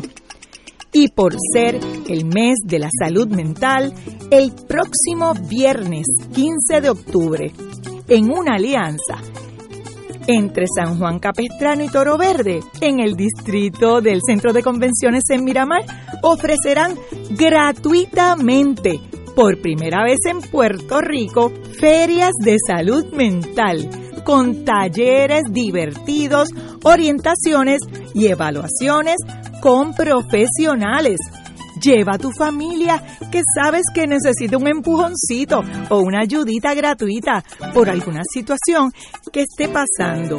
Y de vez podrías obtener pase para el zip line de Toro Verde.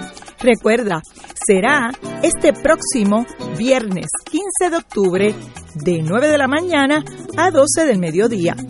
Para las actividades mencionadas, puedes pasar por la página ahora llamada Calendario Noticias Boricuas, y podrás ver el horario de los lugares de las actividades mencionadas. Además, diariamente les informamos noticias de interés boricua. Buen fin de semana largo. Para Fuego Cruzado les reportó Dolma Irizarri.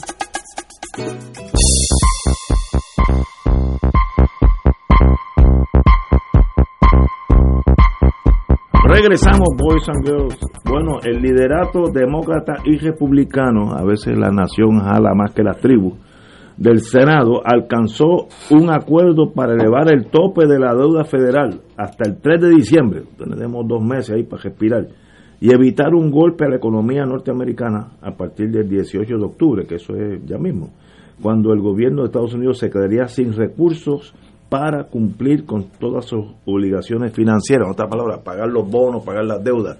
Y, como yo dije, eh, yo estaba viendo televisión hace una semana, etcétera, y vi que estaban divididos eso en buste. A la hora de los tomates, la nación jala más que los intereses pequeños. Los dos perderían, demócratas y republicanos, si Estados Unidos entra en un impago a nivel mundial eh, y ese imperio por orgullo nada más no lo deja pasar. Aunque, aunque no tenga el dinero, lo busca en algún lado. Y ya está pasando, ya veo que llegaron a un acuerdo los republicanos. Eso era de esperar, pero tú que estuviste allá Mira, tantos años, tú eh, conoces de eso más que yo. No, Ignacio, no es que sepa más que tú, es que, fíjate, parece que había cierto grado de seriedad en la amenaza que dio el líder de la minoría republicana de que no iban a votar a favor de aumentar el límite de la deuda. Sin embargo, eh, hay dos cosas que pesaron grandemente en la en la mente del líder de la minoría. ¿Cómo es que se llama el líder de la minoría? Ma- es que se llama. ¿Cómo? Se me olvida el líder, el líder de la minoría de... Mayoría demócrata No, es Charles Schumer. No, el de, la- el de los republicanos. No, no, no, no, Bueno, no lo veo aquí. Este señor eh, es un artículo que hoy yo leí sobre el del Washington Post. Eh, de- de- el, el líder de la minoría, Mitch McConnell. Ese, Mitch McConnell. Ah, ok. Ellos en, en, en, en el caucus eh, discutieron dos cosas. Una, que los republicanos temían que en las elecciones del 22 le echaran la culpa a ellos por haber Estados Unidos in default, ¿no? Eh, Para poder, obviamente, para pagar las deudas necesitan levantar el límite o suspenderlo, una de las dos cosas. Así que eso pesó mucho. Y el otro que pesó, lo otro que pesó, eh, este señor es un institucionalista en el Senado eh, y aprecia mucho la regla esta del filibuster, eh, que es lo que verdaderamente le da poder a las minorías en el Senado de los Estados Unidos. Así que había una amenaza de que si tenía que suceder algo era que iban a, a levantar, porque tú puedes levantar la regla del filibuster si tienes mayoría, y los demócratas tienen mayoría con la vicepresidenta. Así que había la posibilidad de que cambiaran la regla del filibuster y, y este señor no quiere porque es un tradicionalista en términos institucionales del Senado y eso pesó mucho también de que fueran a levantar la regla del filibuster y tenían que contar con Manchin y con la señora Cinema de, Arizona que son los que son los que se parecen a los republicanos en, el- en el Partido Demócrata y están impidiendo que la agenda de Biden eche hacia adelante. Así que esas dos cosas que acabo de mencionarte pesaron mucho en la decisión de los republicanos. Compañero. Yo pienso que eh, esa deuda que tiene Estados Unidos es de muchos trillones de dólares. Tengo el dato, tengo el dato. Y, este. Y, y No caben en esta oficina. No, no, el, de- el detalle es que eso es como cuando tú estás llenando una bomba de las que tú usas para los cumpleaños, que te corres el riesgo de que explota. mientras más le metas aire, la, la bomba se expande, pero te puedes reventar en la cara. Tiene un límite. Entonces, en ese sentido, si eso ocurriera, eso va a tener un efecto demoledor de la economía de los Estados Unidos, porque te va a afectar las tasas hipotecarias, Todo, todo. te va a afectar las tasas de interés, eh, o sea, te va a subir todo. Entonces, la pregunta que uno se hace es, ¿resuelve en algo en lo inmediato, pero resuelve algo a mediano y largo plazo? Yo creo que no. Entonces, tienen que buscar una alternativa para atender la situación. Quizás el dinero que no va a estar invirtiendo en estos momentos en Irak y en Afganistán, pues, pues, o sea, es un atenuante desde el punto de vista de- del peligro, ¿no? Pero, ¿qué pasaría si Estados Unidos se mete en otro conflicto en otra parte del mundo? Espero que no lo haga porque bastante pelado. En Irak, en Afganistán se fueron dos puntos y pico de trillones. Trillones. Sí. Trillones. Que eso da para pagar un poquito eh, los bonos. Son, eh, son, más que una alcancía, no hay duda.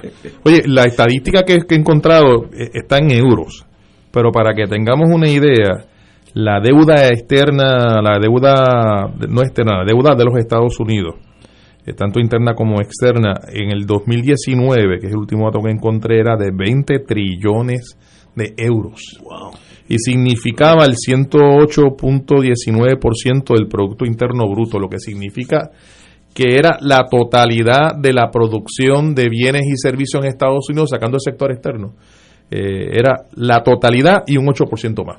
Le Eh, vamos a mandar a la Yaresco. por ahí. eh, sí, yo creo que el- yo creo que sí, el que nos impone la el que nos impone la Junta de Control Fiscal necesita una Junta de Control Fiscal en la teoría eh, que se utilizó para imponer la Junta de Control Fiscal esa cantidad de los 20 trillones que va camino a los 21 porque son 20 20 trillones 711 mil millones de dólares eh, viene viene subiendo desde el año 2016, que eran 18. O sea que, que realmente el problema de la deuda en los Estados Unidos eh, se va tornando a un, en, en una, un nivel tan, tan y tan grave que ha provocado lo que acabas de decir. Tuvo que haber un acuerdo temporero. Sí. Ese acuerdo, ese acuerdo Hasta el eh, 3 va- de diciembre. Hasta el 3 de diciembre tendrán que buscar un acuerdo permanente. De lo contrario, habría lo que había ocurrido anteriormente, hace unos años atrás, que un cierre del gobierno por, un- por unas semanas, eh, en tanto se resuelve el problema de- del funcionamiento del gobierno de los Estados Pero Unidos. ese cierre es un cierre en función del presupuesto. Sí, Así es. Ese es en No, función del no, presupuesto, no no, de la deuda. No de la de la deuda. deuda. No, no, no, no de la deuda. Naturalmente, el problema es que la deuda alguien la tiene que pagar. Y ellos la pagan, ellos la pagan. Lo, lo, lo que pasa es que esto lo que hubiera ocasionado es un default en toda su deuda. ¿no? Y tendrían que entonces, eh, eh, los chinos, que son los que mantienen la mayoría de la deuda americana, podrían exigir el pago inmediatamente. Y, y eso causaría una crisis económica no solamente en Estados Unidos, en el mundo entero. Ahora, por eso es que yo digo que este señor Trump es un perverso, porque el que está detrás de, de este movimiento de que no voten los republicanos a favor del límite de subir el límite de la, de la deuda es Trump. Eh, y Trump después criticó al líder de la, de la minoría eh, republicano por haberse, dice él, socavado y haberse cave in, como es la palabra que usan en inglés. El otro día, le- en un escrito que estuve leyendo, decía que la gran diferencia de Biden y Trump son los tweets. La, la deuda con China eh, sobrepasa los 7 trillones de dólares. 7 trillones de dólares se le debe a China. Entonces mantienen una relación eh, tensa, Tensa. fuera de, de- de eso de la, de la deuda. Yo, yo no lo entiendo. Yo creo que esa, esa- la, la tensión entre China y Estados Unidos es entendible porque China está creciendo y es como, como un German Shepherd chiquitito que al principio uno juega con él, pero llega un momento que te puede tumbar al piso. Y ya China está llegando a un tamaño donde exige tener un área de acción. En inglés se dice spheres of action, donde tú eres el, el primario comerciante, el, el primero en exportaciones. Toda esa área en el oriente, eh, China va a tener un rol indetenible. Y eso a Estados Unidos no le gusta, como todos los imperios, que no quieren que alguien le, le, le quite mercado. ¿no? Y, Y- y- y eso es in- inde- indetenible. Las dos guerras mundiales que se vivieron en el siglo XX fueron guerras de redistribución del mundo en esferas de influencia o redistribución de mercado. Así es. Y la próxima va a ser igual. Sí. Y, Ignacio, y yo creo que la reflexión que uno debe tener, la preocupación, qué consecuencias tiene esto para Puerto Rico. Eh, y la- un país que, que el gobierno aspira a resolver todos los problemas económicos con transferencias federales. Eh, transferencias de un país que a su vez está en, en una situación eh, de una deuda extraordinaria. Yo creo que, que ahí hay un, un elemento que nos debe preocupar. Ya yo tengo mis palitos por si acaso. Sí, por si acaso. Y, y debes de aprender a hablar cantonés. Bueno, sé que en algunas universidades en el mundo ya están enseñando chino. Aquí se enseña chino. Aquí, Aquí no, en la no, Universidad sí, de Puerto no, Rico no enseña, enseña chino y tenemos una población china desde hace mucho tiempo también. Pero, eh, se, ense- se enseña, creo que cantonés, que es el dialecto Que es el- que el- el más se mayor, habla, ¿no? Pero el mayoritario es mandarín. Es mandarín. Tú tienes razón. Yo, yo, yo, yo, tu- yo tuve un caso aquí asignado por el tribunal donde había un chino que tenía un dialecto que los otros chinos no lo entendían. Era con la frontera Sí. con Mongolia. Y, y a- encontramos, encontramos un chino que trabajaba en un restaurante aquí en Atorrey, que yo, que yo creo ya lo sé, al lado del, del, del edificio de, de- del trabajo. El Departamento del Trabajo. El Departamento del Trabajo. Eh, había un, chi- un, un restaurante Al- chino. al frente, era al frente. Al lado de los bomberos, al lado de Ese los mismo. bomberos. Pero es japonés. Era japonés, pues ahí había un chino que era de ese barrio, entonces lo usamos como traductor. Y yo me sorprendí, pero es que no entendían nada. Es como si un alemán le estuviera dando a un español. Era cero comunicación, y- y con- excepto esos dos en todo Puerto Rico. A mí me, me ocurrió también un proceso judicial y la realidad que uno se queda con la duda, bueno, este está traduciendo qué. ¿Qué es lo que nos está diciendo? Sí, Porque exacto. realmente no tienes idea de lo que de lo que se está diciendo. Buah. Bueno, pues señores, buenas noticias. Departamento de Agricultura Federal anunció unos 100 millones de dólares para ayudarnos a nosotros en nuestra en, la- el mundo de para mejorar el procesamiento local de carne y aves del corral y reforzar la infraestructura de suministro en áreas rurales. Esto debe ser bajo eh, bajo la ley del plan de rescate de América, que es bajo bajo la, la necesidad económica post pandemia, etcétera. Pero son 100 millones que yo creo que a la agricultura de nosotros le va a venir muy bien, por nosotros. Si llegan. Bueno, como de seguro, una vez que se promete, Estados Unidos sería incapaz de no mandarlo. Pero la- la- hago, hago el comentario porque la cantidad de miles de millones de dólares que se ha dicho que van a llegar a Puerto Rico desde Irma, desde Irma y María, Pierluisi yo no lo he visto.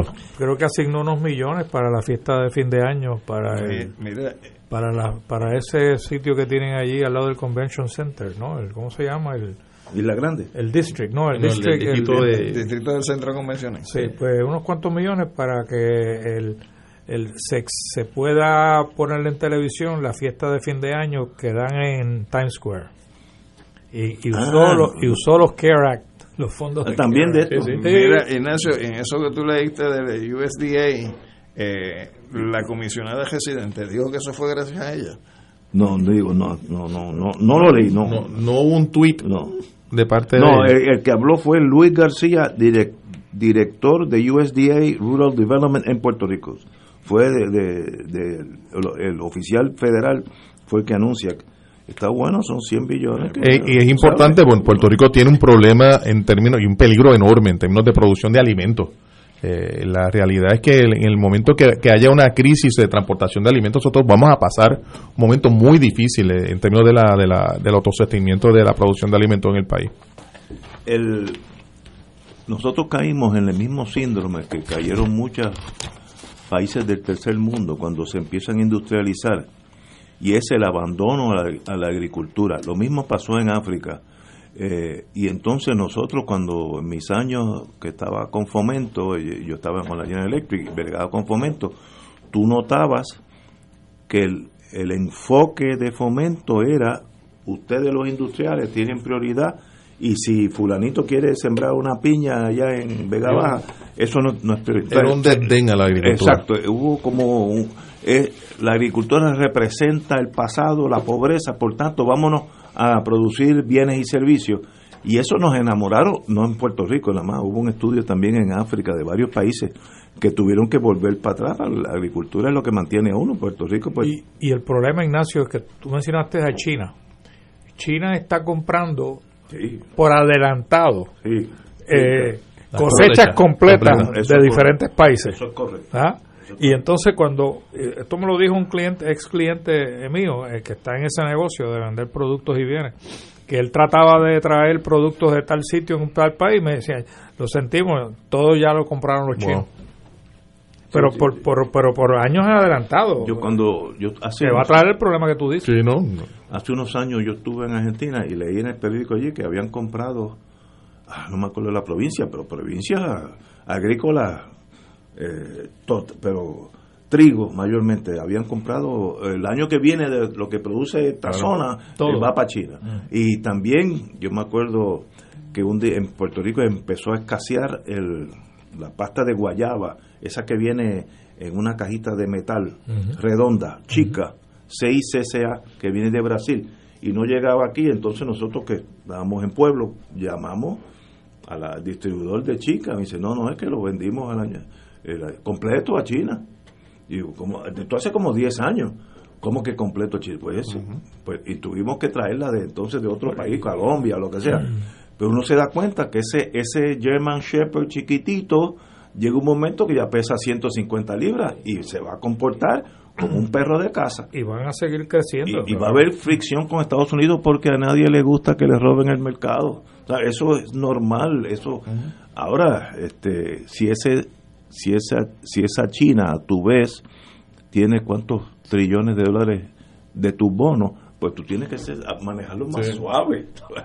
Eh, ayer, ayer, hubo una, una situación con un submarino atómico en, en el Ah, mar de tocó, China. Sí, sí, Está- y todavía está está varado. callado.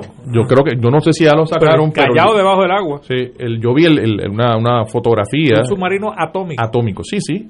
Nuclear, nuclearmente un nuclear. Sí, nuclear. Eh, y sé que ya el gobierno chino estaba protestando en relación con los norteamericanos. O sea, es decir, esa relación que tú mencionabas de tensión entre dos personas, dos, dos naciones que han sido, han sido también socios económicos. Socios y Eh, competidores es a la vez. evidente es evidente que eventualmente Y traerá una, una, Y una es situación normal que China tendrá su día bajo el cielo y unos años de progreso y de influencia, porque ya está ahí. O sea, no, no, uno no puede borrar. Yo me acuerdo cuando uno era chiquito, uno asociaba a China con como una cosa medieval, pobre, eh, abusada la gente. ¿Y qué esa gente hizo en 60, 70 años? Cambió el país de, de, de, de 0 a 100. Pues, oye, ¿por qué no mandamos gente para estudiar esas cosas? Tú que tienes conexiones, Yeyo. Mandemos allí gente de fomento a ver si cogen una orejita. China cambió en 70 años de un, un, un lugar casi medieval a una de las potencias económicas del mundo. Bajo la dirección del Partido Comunista. El partido, no, Mao Zedong. Cuando, yo- cuando, yo- cuando yo era en pequeño, educación fue la inversión. todo era made in Japan. Sí, sí. Y ahora no hay nada China. made in Japan, ahora todo es chino. Sí, China, Sony ya no existe, es Samsung ahora en Corea también, porque Corea del Sur también se las También trae. se las trae, sí. Bueno, señores, con esa noticia esperanzadora, espero llegar al lunes. Este, y sencillamente un privilegio tenerlos aquí ustedes tres.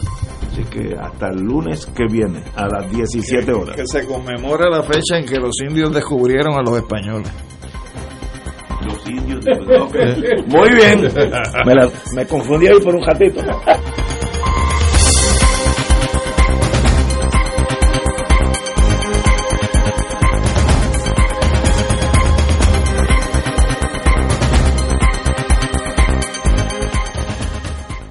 Esta emisora y sus anunciantes no se solidarizan necesariamente con las expresiones vertidas en el programa que acaban de escuchar.